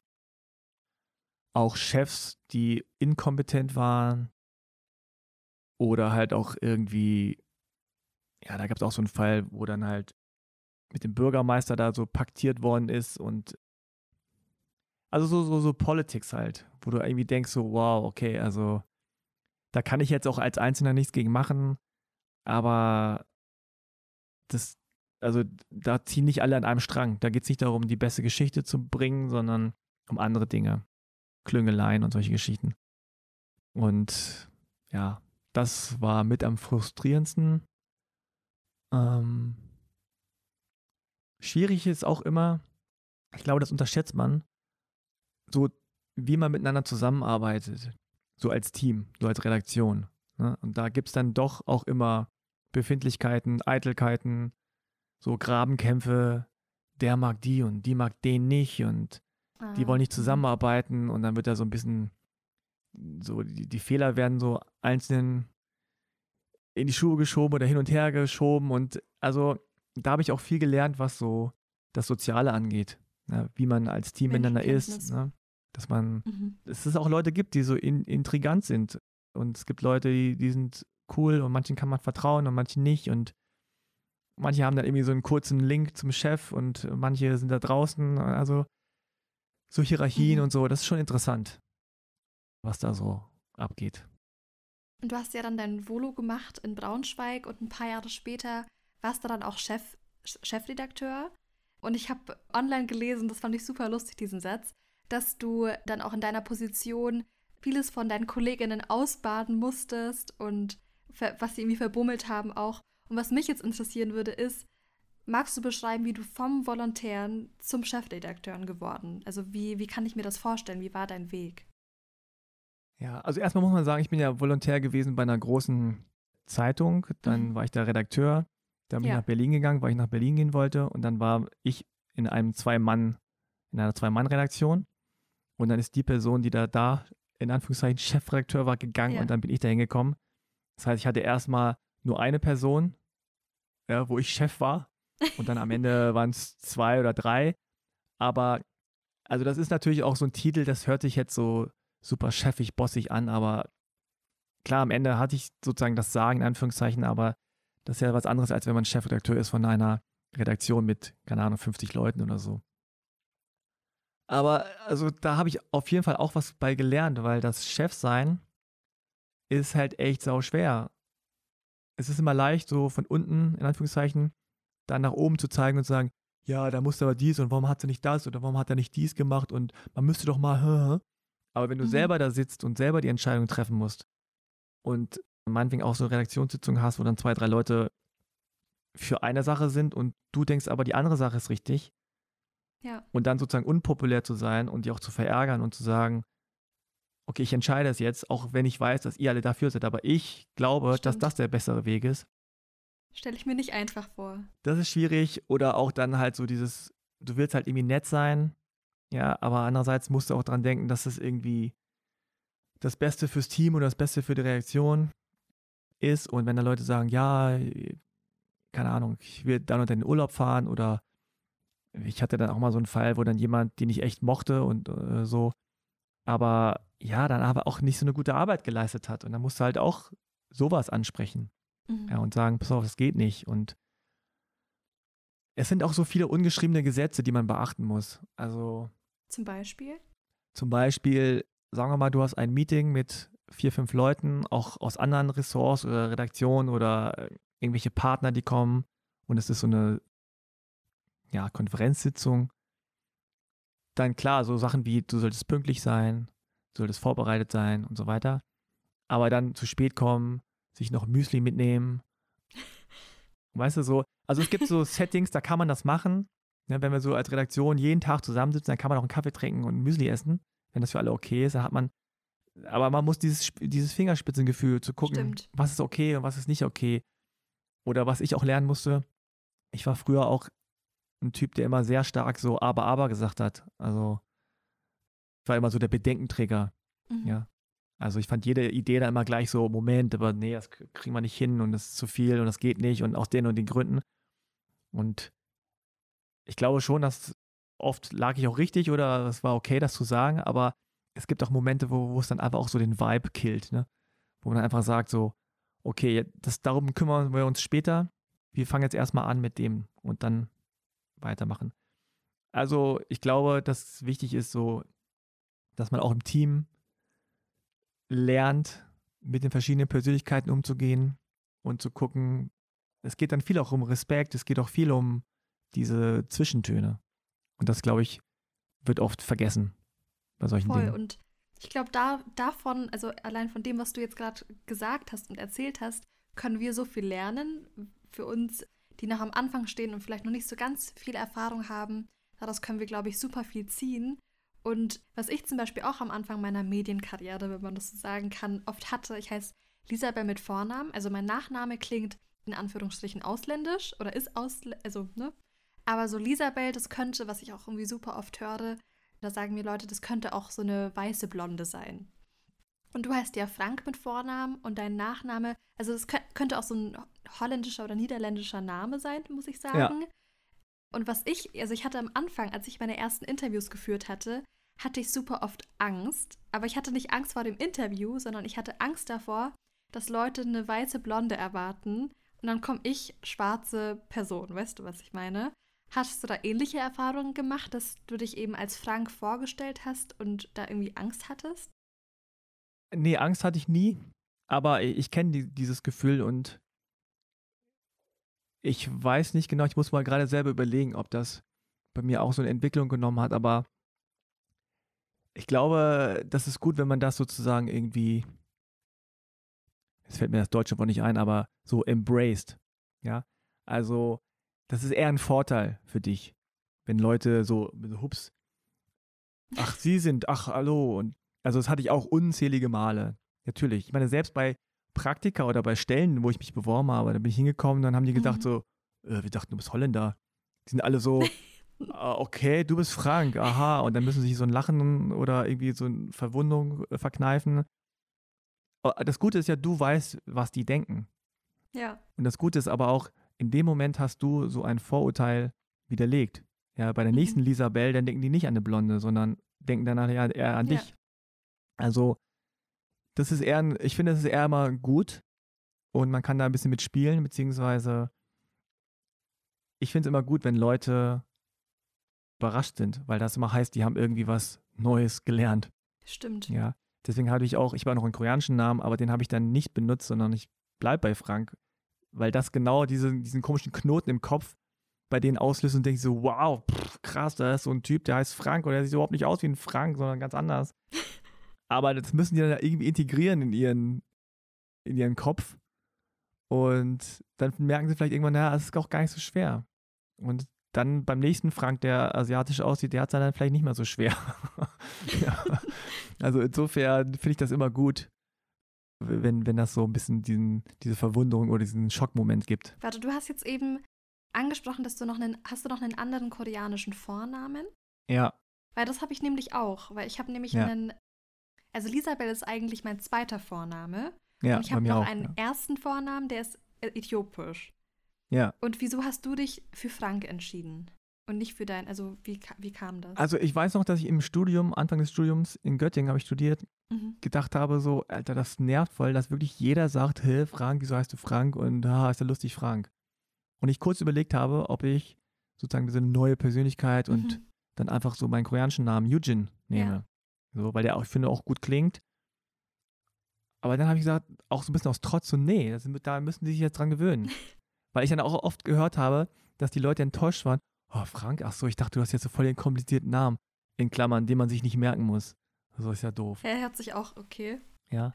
Und ja. da habe ich gedacht, so, ja, jetzt, es ist jetzt nicht mein Problem, da müsst ihr mit klarkommen, jetzt, dass das nicht passt, angeblich. Und ja, deswegen, ich, ich habe da keine Lust, mich zu verbiegen oder irgendwas, ich, mich zu ändern, damit die anderen es einfacher haben. Sondern die müssen sich dann da dran gewöhnen. Und ich meine, ich habe auch mal gedacht, aber wo kommt ihr her? Also ich kenne Asiaten, die heißen Peter und Paul und Willi und so. Habe ich auch schon so oft gehört. Also ja. wo, wo also, ja wirklich, das ist 2020, ihr? wenn jetzt irgendwer kommt. Ich meine, Deutsche heißen Justin und Shakira. So, ja. warum, warum können wir nicht Lisabel und Frank heißen? Ja, also Stimmt. klar, ich hatte auch schon Momente, da gibt es ja so eine Geschichte, die ich immer erzähle, wo dann jemanden kennengelernt habe, der ist Carsten. Und Carsten ist halt so ein 1,90 Meter, halb schwarzer Typ mit Afro, ja, der ist so, so, so ein Model und der heißt halt Carsten. Und wir haben uns angeguckt, ja, hi Carsten, ja, Frank, und wir so, hä, was, hä, das gar nicht. Ja, ein guter Freund von mir heißt Jürgen und ist halb Peruaner. Und dann sind wir zusammen halt losgezogen. Waren Jürgen, Carsten und Frank, aber waren halt irgendwie so Latino, Asian und äh, Afro. aber ich meine, das ist nun mal die Welt, in der wir leben. Also da, da müssen wir uns erstmal dran gewöhnen, langsam. Also ich verstehe das nicht, was da jetzt so das Problem ist. Und war das dann aber bei dir so, also hieß du schon immer Frank überall oder war das so, dass dich vielleicht deine, die koreanische Community anders genannt hat und in der Schule und in der Uni hast du dich Frank genannt? Also hattest du wirklich so zwei Identitäten? Also, Weil da habe ich manchmal das Problem, wenn man das so hm. sagen kann. Deswegen würde mich interessieren, wie das so bei dir ist. Also mein Rufname war eigentlich schon immer Frank. Mhm. Und aber Koreaner und meine Eltern und so sagen halt schon auch manchmal Eugene. Aber ich habe da auch nie so ein Problem gehabt mit. Also ich hatte eher ein Problem mit Frank als mit Eugene, mhm. aber nur weil die Leute das sozusagen irgendwie immer ah, problematisch ja, okay. fanden. Aber ehrlicherweise in Hannover war es eigentlich so die ersten 18 Jahre war das irgendwie komischerweise kein Problem. Ich glaube, weil einfach auch da so die Migrantenkinderdichte höher war und ich habe nicht das Gefühl, dass ich als Zwölfjähriger immer so, Frank, wieso, komisch. Das hatte ich gar nicht so sehr. Es kam dann erst wirklich so Studium, dass mich das so genervt hat. Hm. Ja, vielleicht aber auch, weil es dann natürlich da in Göttingen viele Menschen gab, die ah, ja, aus okay. anderen Ecken des Landes kommen. Und wenn ich mich nochmal zurückerinnere an meine ersten Praktika und Jobs, da war es, also ich war immer die erste Schwarze, die sie eingestellt haben oder die sie als Praktikantin hatten. Und was ich mir in dem Moment dachte, was völlig blöd ist, ich dachte mir, okay, jetzt bin ich die allererste Schwarze, die sie einstellen. Jetzt möchte ich aber nicht meinen Afro tragen, weil ich mir dachte, okay, halt der Fakt alleine, dass ich schon schwarz bin, ist schon krass für sie. Und wenn ich dann noch meinen Afro trage, dann, über, dann würde ich sie überfordern, dachte ich mir, was wie gesagt völliger Quatsch ist. Aber hattest du auch manchmal Angst oder eine Unsicherheit, vielleicht auch anders zu sein?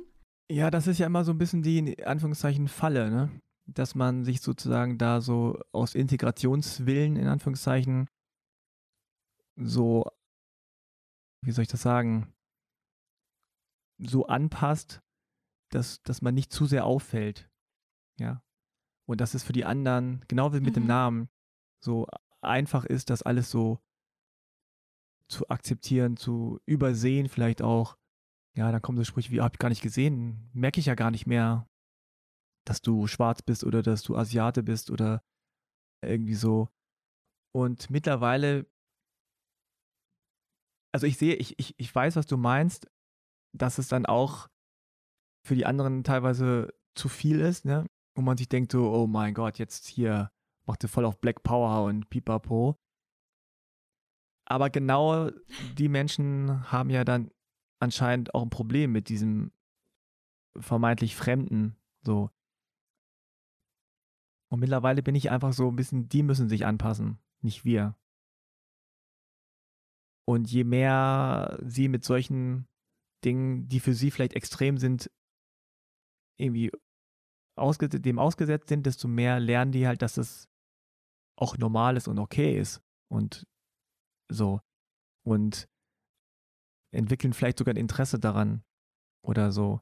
Und ja, ich finde es schon irgendwie auch doof und schlimm, dass halbe Kartoffeln sich mit solchen Themen irgendwie auseinandersetzen müssen. Weißt du, du musst Total. dich mit dem Thema auseinandersetzen, dass du dann neu in so einer Redaktion bist. Das reicht ja schon. Aber du musst sagen, oh Gott, jetzt bin ich die erste Schwarze. Wie werden die mich aufnehmen? Dann sagst du dir, oh, kann ich das tragen oder ist denen das zu viel? Ja, hinterher sagen die so, weiß ich nicht. Ich meine, was sagen die dann so? Ey, sag mal, also du bist schon schwarz genug, warum trägst du das ein Afro? Das ist jetzt, das ist jetzt uns ein bisschen zu viel. Jetzt. Eigentlich ist es nicht lustig. Ja, nee, ist nicht lustig, aber äh, gleichzeitig ist es aber auch so absurd, dass du überhaupt solche Gedanken haben musst, ne? Und dass das nachvollziehen kann. Und das ist ja auch so, du fühlst dich ja dann auch als Repräsentant aller schwarzen Menschen, ja? Du denkst dir jetzt so, wenn ich was falsch mache, wenn ich was mache, was irgendwie nicht cool ist, wenn ich einen Kommafehler mache, dann können die sagen, sag mal, die Schwarzen hier? Oder was ist mit der? Hat die zu Hause kein Deutsch gelernt? Oder was auch immer? Ja, also du bist ja da auch so ein Repräsentant. Du musst ja da alle vertreten. So. Und das ist ja auch allein schon total Wahnsinn. Da hat sich eine weiße Mensch ja noch nie Voll. drüber Gedanken gemacht. Ja, wenn, wenn du jetzt Lisabel, die blonde Deutsche wärst, dann gehst du da nicht hin und repräsentierst alle blonden Deutschen oder alle Weißen. Ja. Du bist nur Lisabel. So. Und wir müssen dann aber immer so die ganze, ja, ich trage dann ganze Asien auf meinen Schultern. So. und was soll das? Also, warum, warum ist es so, warum kann man nicht einfach dann so sein, wie man möchte, ne? Und wie man ist? Aber Total. es ist, glaube ich, wirklich so, da sind, glaube ich, alle, die einen sichtbaren Migrationsvordergrund haben, so, diesen Issues irgendwie so umzugehen. Dass man irgendwie das Gefühl hat, ich kann nicht nur ich selber sein, sondern ich muss noch irgendwelche Kulturen repräsentieren und ich muss noch irgendwie irgendein Land repräsentieren und ich muss noch irgendwie, darf nicht zu schwarz sein und darf nicht zu asiatisch sein. Ich meine, ich habe früher auch so, so Sushi-Sachen in der Schule gehabt. Das war dann too much für die Leute, ne? Weil das, also damals war es dann so, i, was ist das denn eklig und so weiter. So, und dann, jetzt feiern alle Sushi. Ja, klar, jetzt feiern alle Sushi, genau. Oder jetzt erwarten auch welche, dass sie sagen so, hä, kannst du das nicht selber machen oder bring mal mit oder du kennst dich doch da aus mit Reis und so was. Also, ja, aber das war damals ist genau das Ding, ne? Dann bist du, das ist too, too Asian. Das ist dann zu, oh nee. Also wir, wir finden es gut, wenn, ist okay, wenn du so bist, wie du aussiehst, weil du redest ja auch ohne Akzent und, und so weiter, du bist einer von uns, das geht schon. Das können wir sozusagen irgendwie dann ignorieren. Aber sobald du hier mit so komischen Essen ankommst, was irgendwie äh, fremd ist, oder mit irgendwelchen Sprachen oder so, ne, dann, dann ist es irgendwie, dann fühlen wir uns doof, weil wir uns dann irgendwie fremd fühlen. Komisch fühlen dabei. Ne? Und irgendwie Angst, Angst haben oder uns bedroht fühlen oder so. Und ja, das ist ja genau das Problem. Deswegen ist es ja schon so, das habe ich aus meinen Gesprächen schon auch erfahren müssen, dass im Grunde die Gleichung so ist, je dunkler deine Haut ist, je fremder du für andere Leute wirkst, desto mehr schlägt dir auch Rassismus und Hass und so entgegen.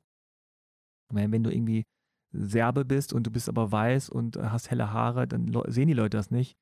Dann kann man Stimmt. das alles so, ja, aber wenn du so richtig tief schwarz bist und eine andere Frisur hast und eine andere Physiognomie und was auch immer, irgendwie in Anführungszeichen dann anders oder fremd aussiehst, mhm. Dann wird dir schon abgesprochen, dass du überhaupt Deutsch kannst. Ne? Und deswegen sagen ja viele Fremdenfeindlichkeit und nicht Rassismus, weil das im Grunde, also das ist natürlich der falsche Begriff, aber im Grunde geht es darum, dass sie feindlich dem Fremden gegenüber sind. Ja. Oder dem, was als fremd wahrgenommen wird. Und dass sie aber nicht checken, dass jemand, der schwarz ist, vielleicht auch hier geboren ist und hier aufgewachsen ist und perfekt Deutsch spricht und so. Das, das ist dann für die immer noch schwer zu, zu realisieren. Deswegen ist ja auch so Sichtbarkeit so, so wichtig. Ja, dass du überall also dass Menschen, die schwarz sind, die ein Kopftuch haben, die asiatisch sind, äh, die aus irgendwelchen anderen marginalisierten Gruppen kommen, dass die auch sichtbar sind, ja, behinderte Menschen, dass die irgendwo überall auftauchen, dass man nicht Angst kriegt, wenn dann plötzlich ein Rollstuhlfahrer Total. Äh, vor allem auftaucht und man weiß nicht, wie man mit dem umzugehen hat. Und man denkt so, äh, was soll ich jetzt machen? Muss ich mich runterknien oder muss ich dem jetzt Mitleid oder was? Das ist doch eigentlich, es ist eigentlich krass, dass wir 2020 immer noch nicht wissen, wie wir mit bestimmten Personengruppen um, umgehen Total. können oder dürfen. Ja. Kurzer Rant. Sichtbarkeit ist, nee, wirklich, Sichtbarkeit ist einfach so wichtig. Aber welche Rolle glaubst du, spielt es für die nächste Generation, aber hätte es auch für dich gespielt, andere People of Color in Medienhäusern erfolgreich zu sehen? Ich meine, ich bin jetzt 44. Ja, und ich habe meine journalistische Karriere gestartet, da war ich 30. Du bist jetzt? 21. Guck mal, du bist 21. So, ich habe eigentlich im Grunde, ich habe zwar gesagt, ich will Sportjournalist werden und bin dann sozusagen das Studium so angegangen, ja, studierst du Sport und dann wirst du irgendwie, machst du Praktika und dann wirst du vielleicht Sportjournalist. Aber wenn ich ehrlich bin, habe ich sehr, sehr lange auch nicht daran geglaubt, dass ich das machen darf. Und dass die Leute jemanden wie mich da haben wollen oder nehmen. Weil wenn das so wäre, dann wären ja irgendwo Leute, die so sind wie ich. Stimmt. Und wenn ich sage, so sind wie ich, dann meine ich nicht nur asiatisch aussehende Männer, sondern auch schwarze Frauen, äh, Frauen mit Kopftuch, schwarze Männer, Latino, Latinas, alles. So, du guckst, schaltest den Fernseher ein und klar, in diesem Musik- und Sportbereich, da gibt es das ein bisschen und deswegen habe ich mich da auch ein bisschen mehr hingezogen gefühlt. Aber Wirtschaft oder bist du bei einer Bank und siehst da einen Schwarzen, der vorne an der Bank steht? Stimmt. Oder wo sind die alle, ne? Und dann siehst du halt nur halbe Kartoffeln in so, ähm, in so Berufen, die dann halt nicht akademisch sind. Und denkst du, ja, klar, du kannst am Band stehen bei VW. Ja, klar, du kannst Putzfrau sein. Ja, klar, du kannst irgendwie einen Dönerladen aufmachen, wenn du willst. Aber du glaubst doch wohl nicht, dass jemand, der so aussieht wie du oder du oder du, das irgendwie zu einer Tage, zu einer deutschen Tageszeitung irgendwie gehen könnt und da Chefredakteur werden könnt oder Reporter oder sowas oder beim Radio, ja. Und insofern alleine dieses MTV und Viva und Sportfernsehen und so, du orientierst dich nach, natürlich nach den Vorbildern, die du dann siehst. Auf jeden Fall. Die, mit denen du dich identifizieren kannst. So, ich kann mich nicht mit Johannes Bekerner identifizieren. So, ja, weil da gibt es wenig Gemeinsamkeiten. Kann ihn trotzdem gut finden, so, mhm. aber also wenn ich dann Ming Kai sehe und dann gab es früher, weiß ich nicht, diese ganzen, zum Beispiel bei Fett, es gab bei MTV eine Sendung, die hieß Fett MTV, so eine Hip-Hop-Sendung. Mhm. Und der Typ sah aus wie ich. Der hatte, war asiatischer Herkunft und hatte ganz kurze Haare. Ich hatte auch ganz kurze Haare. Und ich wurde öfter mit dem auch verwechselt früher. Ja, Dida Dodder hieß der. Und das war richtig so ein Moment, wo so, du kannst den nicht doof finden. Ich konnte den nicht doof finden. Ne? Also ich weiß, was du auch, meinst, ich kenne das. Weißt ja. du, der ist ein cooler Typ. So. Aber, und dann gibt es aber auch so, zum Beispiel gibt es einen Philipp Rösler, der auch asiatischer Herkunft ist, der FDP-Politiker. Und ich denke so, oh man, schade. Also, nee, ich kann nicht, ich kann nicht. Ich kann nicht die FDP gut finden. Ich kann auch nicht, ich finde auch ihn so nicht so cool. Ja, jetzt ist wieder was anderes, aber trotzdem, du willst, ne, du willst für deine People so, du denkst so, oh, da gibt es nur so wenig, dann sollen die auch wenigstens cool sein und du bist dann für ich die. Ich verstehe voll, ja. was du meinst.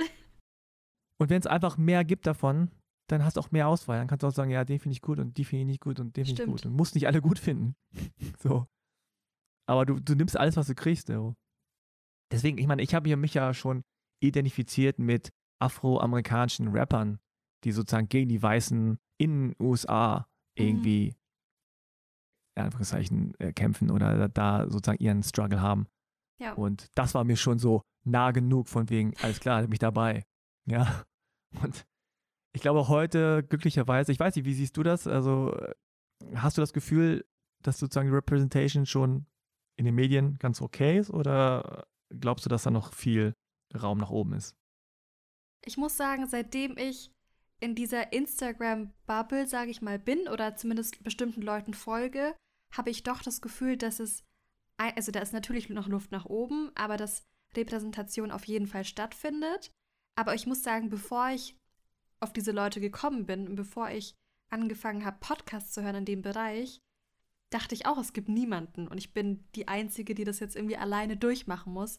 Und es hat mir super viel Kraft gegeben und super viel Mut auch geschenkt, als ich dann Podcast gesehen habe wie deinen oder andere Podcasts in dem Bereich. Und dann habe ich auch gesehen, okay, ich bin nicht die Einzige und es gibt Leute, die sind nicht nur gleich weit wie ich in Anführungsstrichen, sondern sind noch weiter als ich. Und es hat mir voll viel Kraft ge gegeben, einfach zu wissen, okay, ich kann das überhaupt machen, weil für mich war das auch super lang keine Option tatsächlich. Ja. Ja.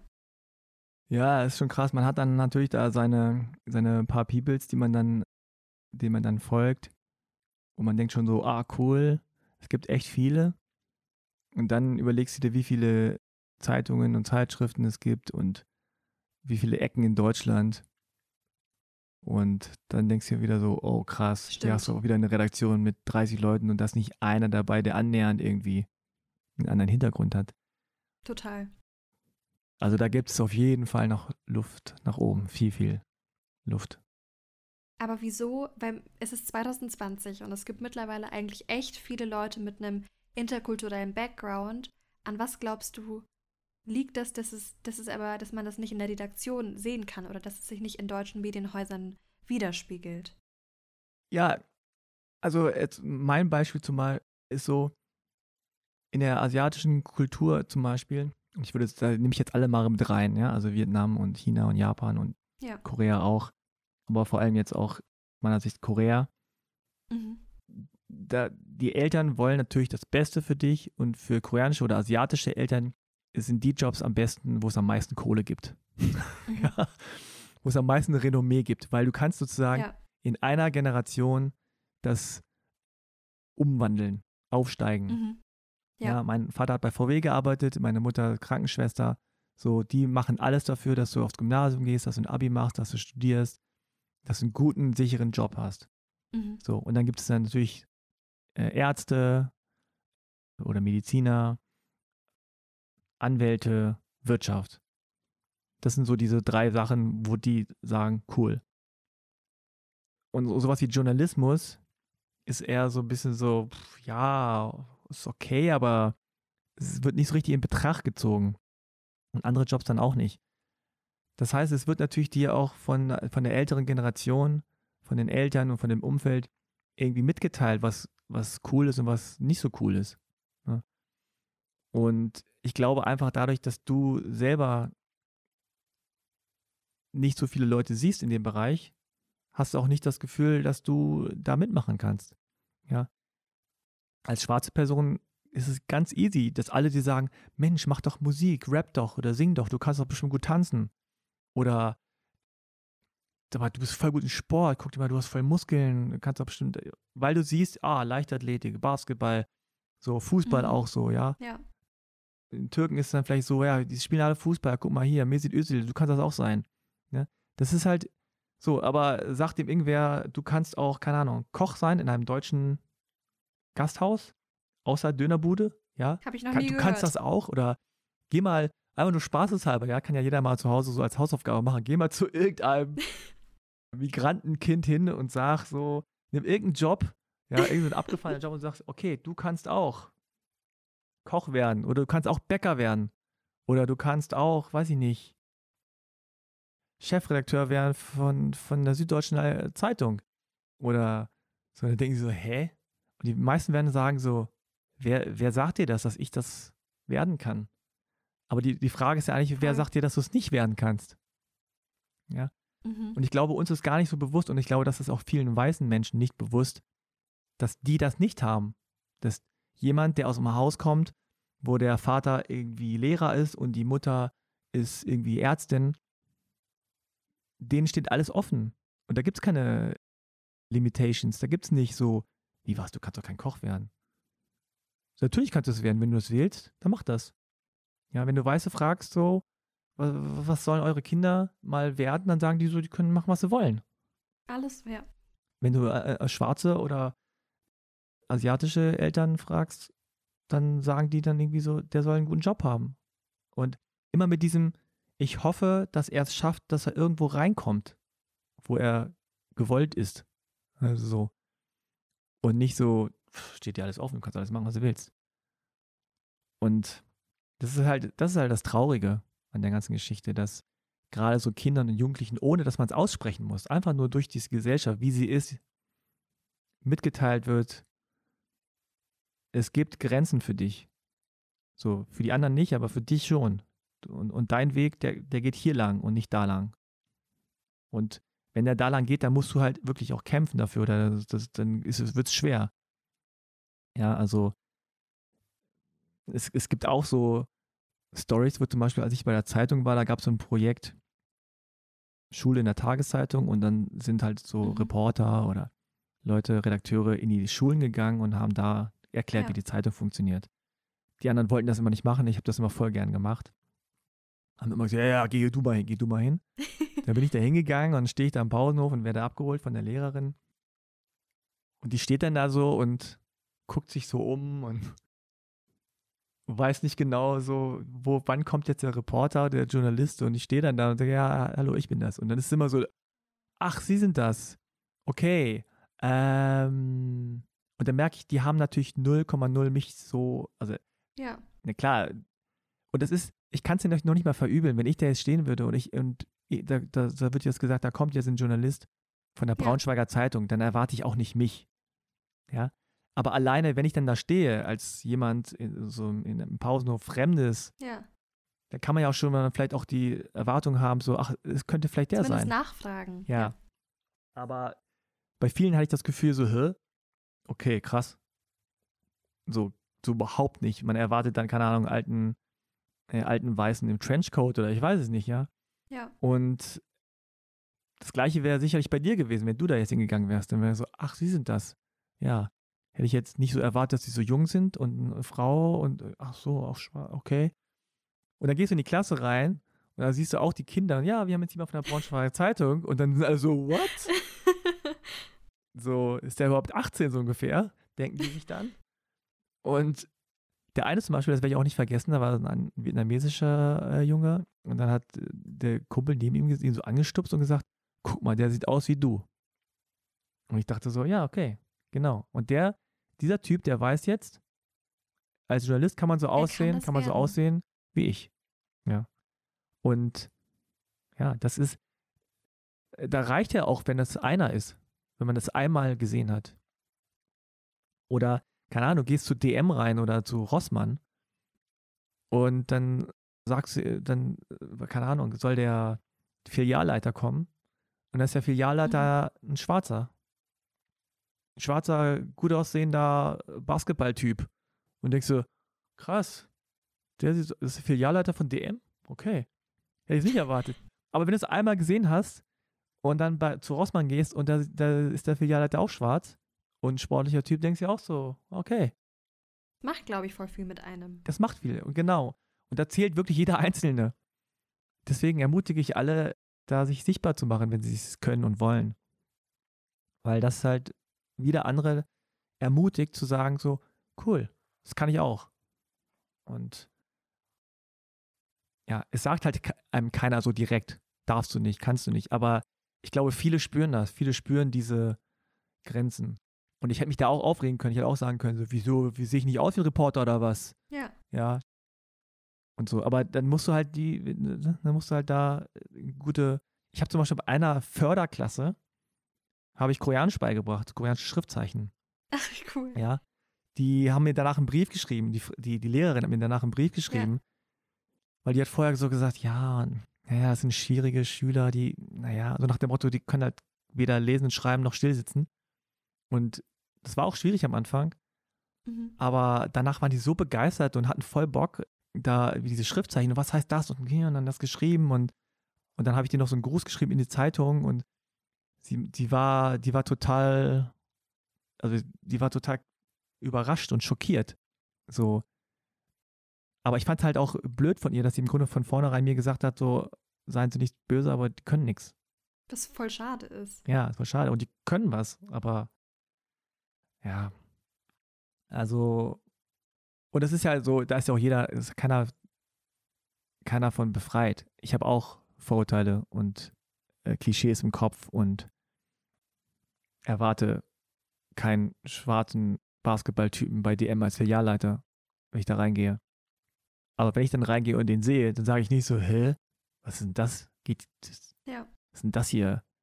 Sondern ich denke so, geil.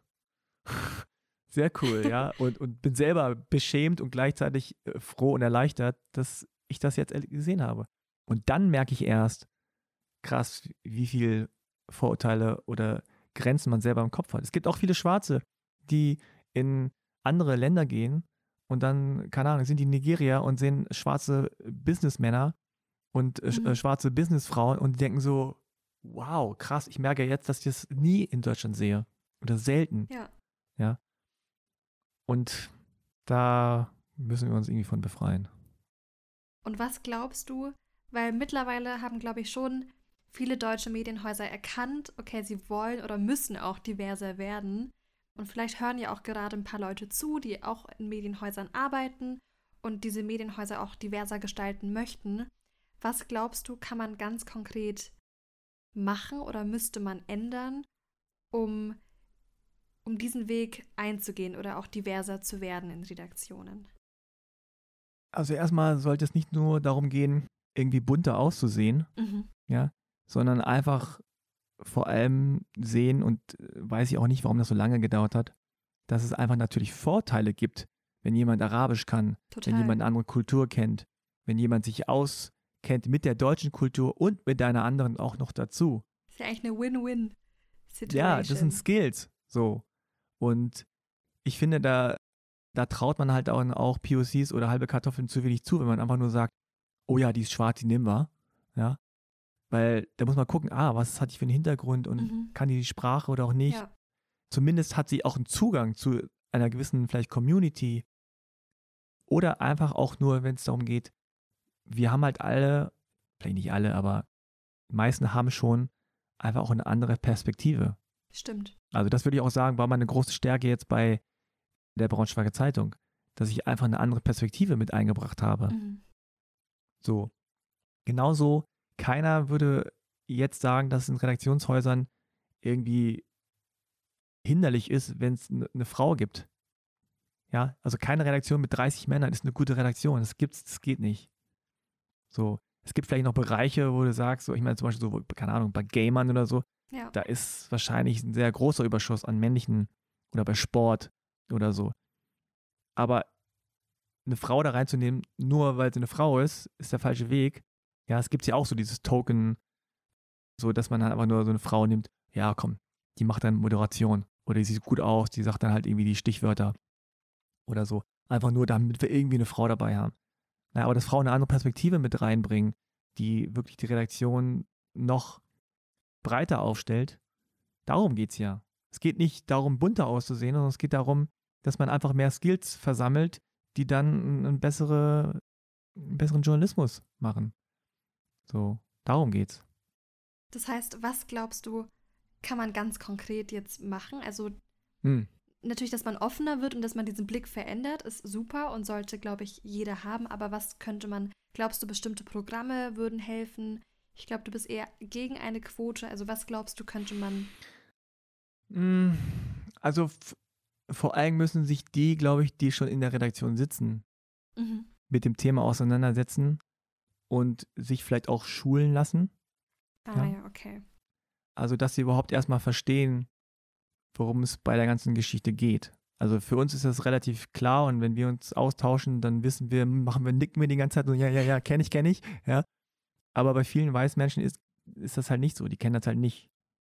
Und vielleicht müssen die sich auch erstmal über ihre Privilegien, über ihre Privilegien bewusst werden. Mhm. Und ich glaube, ja, was kann man, was kann man konkret machen? Das ist eine gute Frage. also was ich, was ich glaube, was, was jetzt wichtig ist, das ist vielleicht nicht so ganz konkret, aber wichtig ist erstmal, dass das Thema überhaupt auf dem Schirm ist, ne? dass Redaktionen mhm. überhaupt das Gefühl haben, und da sind wir jetzt so langsam, ja. A, es macht Sinn, dieses Team so aufzustellen, dass es divers ist, dass wir einfach auch bestimmte, bestimmte Gruppen ab, abfedern, also oder, oder repräsentieren. Ja, dass man nicht sagt, wir nehmen einfach nur hier die Besten, die irgendwie gut schreiben können, sondern dass man sagt, ja, es geht auch anders. Wir müssen auch, wir müssen auch jemanden haben, der äh, so aussieht und das macht und die kulturellen Hintergrund hat und, und die Skills hat und das Knowledge und so weiter. Also wenn du oder ich, wenn wir eine Redaktion ausstellen, wenn wir zehn Leute auswählen, ja, dann wählen wir natürlich so aus, ja. dass, dass die sich ergänzen. Ja, also, ich meine, es gibt so die, die, diesen alten Western, die glorreichen Sieben. Dann ist der eine, der kann halt mit, mit einem Gewehr schießen, der andere ist halt gut mit dem Dolch. Und dann gibt es welche, der kann, keine Ahnung, irgendwie gut ja. mit der Faust kämpfen. So. Es bringt dir, es bringt dir nichts, wenn du so sieben Menschen hast, die nur mit dem Dolch umgehen können und keiner schießt. So, ist jetzt ein bisschen vielleicht eine gewalttätige nee, doch, aber äh, Analogie, aber. Ich weiß, ich weiß, was du meinst. also, wenn ich so jemanden aufstelle, dann denke ich so, okay, ich brauche viele Frauen, ich brauche viele Männer, ich brauche jemanden vielleicht, der auch sozusagen in diesem Queer Trans sich auskennt. Es gibt, also wo ist der Nachteil? Verstehe ich nicht. Wo ist der Nachteil, wenn man das nicht macht? Wo ist der Vorteil, wenn man es nicht divers aufstellt? So muss man es aufstellen. Und das ist halt nicht dieses, ah komm, wir müssen jetzt irgendwie was Gutes tun für die Behinderten oder was Gutes tun für die Schwarzen oder so, dann nehmen wir eine mit rein. Ja, so, dann haben wir eine und keiner kann uns was. Das ist der falsche Ansatz. Und der Ansatz muss sein, dass man erstmal kapiert, dass das ein Vorteil ist also da gibt es kein, also ich finde, da gibt es keinen Nachteil, wenn man verschiedene Stimmen in einem Team hat, die sich ergänzen. Und die, ja, und es ist auch so, ich will jetzt auch nicht jemanden reinnehmen mit Kopftuch und sagen, okay, dann macht die halt nur, nur so Kopftuchthemen und Religionsthemen. Mhm. Und die kann nicht irgendwie zum, zu dir mal an Hochzeit gehen oder zum Gartenfest von Bürgermeister oder sonst was. Sondern, nee, gerade da kann sie ja hingehen. Also, dass man das auch mitdenkt. Ja, dass man auch eine Zeitung repräsentiert und so, wie man sie aufstellt äh, und so, wie sie aussieht. Also, wenn ich irgendwelche, ich meine, das machst du wahrscheinlich auch, wenn du irgendwo neu hingehst, ja, ein Unternehmen, bei dem du dich bewirbst, es muss jetzt gar nicht Journalismus sein, oder ein Verein, ja, keine Ahnung, Volleyball spielen willst, halbe Kartoffeln gucken immer, wie ist der Anteil von halben Kartoffeln. Ja. Auch wenn man dann sagt, na egal, trotzdem gehe ich hin und man es ja gewöhnt ist, dass überall Weiße sind und so weiter, das ist ja auch voll okay, ist ja auch nicht der Feind. Aber du hast automatisch den Sensor, dass du sofort checkst, aha, das ist mehr so white hier oder das ist mehr so Stimmt. diverse. Ja. ja. Was das dann mit dir macht, ist was anderes, aber du hast immer ein Radar dafür.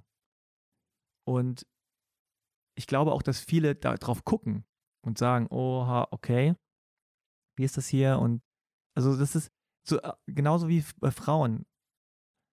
Wenn Frauen abends irgendwo hingehen und sie wissen, die kommen spät nach Hause, dann checken die immer automatisch, wie ist der Rückweg?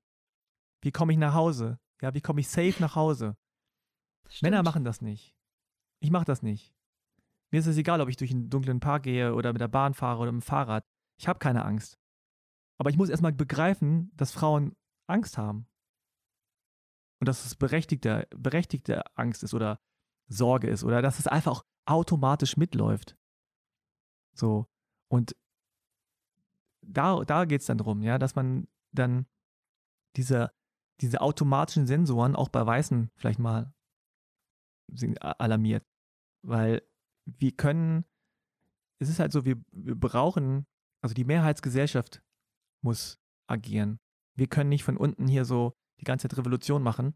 Wir können unseren Teil beitragen, aber die Mehrheitsgesellschaft hat immer die Power und die Macht zu sagen so, no, danke, reicht. Ja. Aber wenn es da viele, man sagt ja mal Allies, ne, also immer viele gibt, die da einem beistehen und da mit drauf achten, das ist das, was dann auch wichtig ist. Wenn du in der Bahn angegriffen wirst und da hilft, also da, da ist dieser eine Typ, der dich irgendwie rassistisch beleidigt und dann helfen aber zehn andere dir, dann weißt du, okay, ich, ich kann mich einigermaßen gut fühlen. Dann kommt die Polizei und hilft dir auch und dann hast du das Gefühl, da ist dieser eine Einzeltäter, ja, und die anderen sind alle auf meiner Seite. Wenn da aber alle ruhig sind und keiner hilft, dann fühlt man sich nicht schlecht, weil dieser Typ, der rassistisch dich beleidigt hat, sondern vor allem auch noch dieser Schock, dass keiner geholfen hat. Dass du alleine bist, dass alle anderen schweigend da, das ist, glaube ich, noch der viel größere Schock. So. Und da ist es dann schon auch wichtig, da, dass dann auch Weiße eingreifen und helfen, weil das hat auch mal eine andere Bedeutung einfach. Das ist einfach so leider. Mhm. Weil die einfach für die Mehrheitsgesellschaft stehen. Bei den anderen denkst du, naja, das könnte denen auch passieren. Deswegen Total. helfen die mir vielleicht oder die kennen das. So. Aber wenn da jetzt mhm. jemand ja. Wenn da jetzt eine weiße alte Oma ist, die muss dir nicht helfen. Ja. Aber wenn sie dir dann hilft, dann hat es auch eine größere Bedeutung. So, und das sind dann Momente, wo du dann sagst, okay, das ist auch mein Land hier. Und inwieweit, du bist ja schon länger im Mediengame, wenn man das so sagen kann. Inwieweit denkst du, hat sich diese Medienlandschaft verändert, verbessert, verschlechtert vielleicht auch? Wow, ja. Also, ich habe das Gefühl, dass die Medien, als ich angefangen habe, noch viel stärker auf einzelnen Säulen stand. Also da gab es große Tageszeitungen, da gab es große Fernsehstationen. Und um da reinzukommen, das war schon schwer. Ja, und du kannst aber bei einer kleineren Zeitung anfangen mhm. oder sowas machen, aber es gab immer so eine Art Hierarchie und es gab auch immer so einzelne große Player, die dann gesagt haben, wir wollen nicht oder wir wollen nicht nicht. Und jetzt glaube ich, dass es einfach auch innerhalb dieser mhm. großen Player noch viel, viel, viel mehr Formate gibt. Nicht nur für Fernsehen. Für Instagram gibt es einzelne Formate. Für Facebook gibt es einzelne Formate. Stimmt. Du kannst auch bei der Redaktion arbeiten und den Twitter-Account nur machen. Ja. Also es gibt auch viel mehr Stellen. Man muss nicht nur Artikel schreiben in der Zeitung, das war's, sondern du kannst podcasten, du kannst Social Media machen, du kannst Streams machen, du kannst äh, Videos fürs Internet machen, du kannst Filme machen, du kannst ins Ausland gehen, du kannst, also es gibt viel mehr Content auch, der produziert wird. Und deswegen auch, glaube ich, viel mehr Leute, die gebraucht werden. Und ich habe auch das Gefühl, dass Leute viel, viel früher einsteigen. Also du fängst jetzt mit 20 an und machst schon so dein Ding. Und ich habe auch das Gefühl, und ich hoffe, dass es auch ein anderes Selbstbewusstsein gibt von Menschen, die journalistisch arbeiten.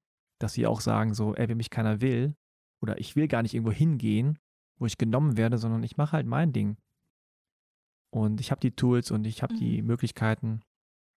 Ich verbinde mich mit anderen. Das ist ja auch so, dass die Journalisten viel stärker vernetzt sind oder sich vernetzen können durch Social Media. Einfach auch, weil man sichtbar ist und sagt, ah, die Moderatorin ist cool und der schreibt für die Zeitung ist cool. Und dann schreibst du die direkt an. So. Und bist mit denen in Kontakt. Und das war früher auch weniger der Fall. Also, deswegen, ich will nicht sagen, es ist einfacher jetzt, aber es gibt, glaube ich, einfach viel mehr Stellen und es gibt viel mehr Möglichkeiten, journalistisch zu arbeiten. Ja, das ist irgendwie schon krass, wie sich so diese Medienlandschaft verändert hat, weil als ich bei meinem letzten Praktikum beispielsweise hatte ich Kollegen oder Kolleginnen, die gesagt hatten, ja, die goldenen Zeiten des Fernsehs sind, Fernsehs sind vorbei. Und natürlich, es verändert sich, aber ich sehe es als krassen Vorteil, dass ich mir jetzt einfach so ein rotes Mikrofon kaufen kann und dann fange ich einfach mit meinem Podcast so an. Das ging ja früher alles gar nicht. Ja, ich meine, wenn ältere JournalistInnen, meistens Journalisten, ja. männliche, von der goldenen Zeit von früher reden, dann reden die darüber, dass, also das habe ich auch bei der Braunschweiger Zeitung viel gehört, dann waren das so Stories wie jede Menge Geld, mhm. Geld en masse, ja. also auch für fahr mal zwei Wochen irgendwie nach Florida und mach mal eine Story. Und dann kommt man nach zwei Wochen wieder und sagt, gab keine Story. Und dann alles so, oh, schade. Ja. Oder dass man halt irgendwie da um 17 Uhr dann sagt, so, so, fertig, dann haben die halt gesoffen ohne Ende. Das sind so für die dann die goldenen Zeiten. Ich weiß nicht, ob das jetzt wirklich goldene Zeiten waren, aber auch so wirklich so eine privilegierte Stellung. Und ich meine, jetzt ist es halt einfach so, wenn du es nicht berichtest, dann berichtet es wer anders. Total. Und und das innerhalb von Sekunden. Du bist auf einer Demo und jemand twittert live, was da gerade passiert. Und früher war es halt anders. Da war viel mehr Delay dazwischen. Also dann ist ein Reporter hingegangen, ist nach Hause oder in die Redaktion, hat was aufgeschrieben und am nächsten Tag stand in der Zeitung. Und konnte auch keiner richtig, es gab auch keine anderen Stimmen. Es gab halt nur den einen da, der da was gleich geschrieben hat. Und Deswegen, er hatte Zeit, er hat gut Geld verdient und seine Stimme war halt wichtig. So. Und das ist jetzt halt irgendwie anders. Deswegen, goldene Zeit, weiß ich nicht. Und welchen abschließenden Tipp hast du für uns MedieneinsteigerInnen, die in den Journalismus möchten oder auch insgesamt in diese Medienlandschaft? Welchen Tipp hast du für uns? Also ich glaube, erstmal sollte man checken, warum man das möchte weil es einfach nur cool klingt oder weil es irgendwie äh, irgendwas ist, wo man dann berühmt wird mit oder, oder bekannt oder warum möchte man das überhaupt? Ja, und nach den Zielen und der, nach der Motivation auch dann entscheiden, warum man bestimmte Formate dann wählt oder warum man schreiben möchte oder warum man Videos machen möchte oder warum man einen Blog äh, machen möchte oder sowas, Podcast. Also ich glaube, da muss man selber nochmal sich selber, ne, check yourself, so gucken, so was überhaupt meine Motivation? Will ich das wirklich mein Leben lang machen? Und nicht nur so denken, oh, irgendwas mit Medien, war ja früher auch mal so ein Spruch, ne, ist halt irgendwie cool, irgendwas mit Medien. Bin ich halt irgendwie so ein, so ein äh, Reporter oder ich interviewe dann Leute so. Aber wenn dich das nicht interessiert, das Interview, oder wenn du gar, wenn dir keine Fragen einfallen oder so, dann ist vielleicht nicht das Richtige für dich. Also Erster Tipp wäre, check yourself. Äh, gucken, warum man das machen möchte. Und zweitens, immer Augen und Ohren offen halten, weil man immer noch dazulernen kann. Ja, und nie das Gefühl hat, so, jetzt weiß ich alles. Genauso wie mit dem, mit dem Schreiben oder so. Podcast genauso.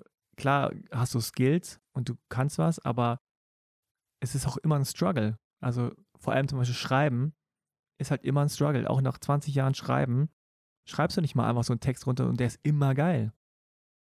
Und halt auch auf die Meinung von anderen hören. Also es gibt immer so ein, zwei, denen du vertraust und die auch kompetent sind und die dir Feedback geben. Und das ist halt super wichtig beim Journalismus, dass immer noch jemand anders mit drauf guckt oder mit drauf hört.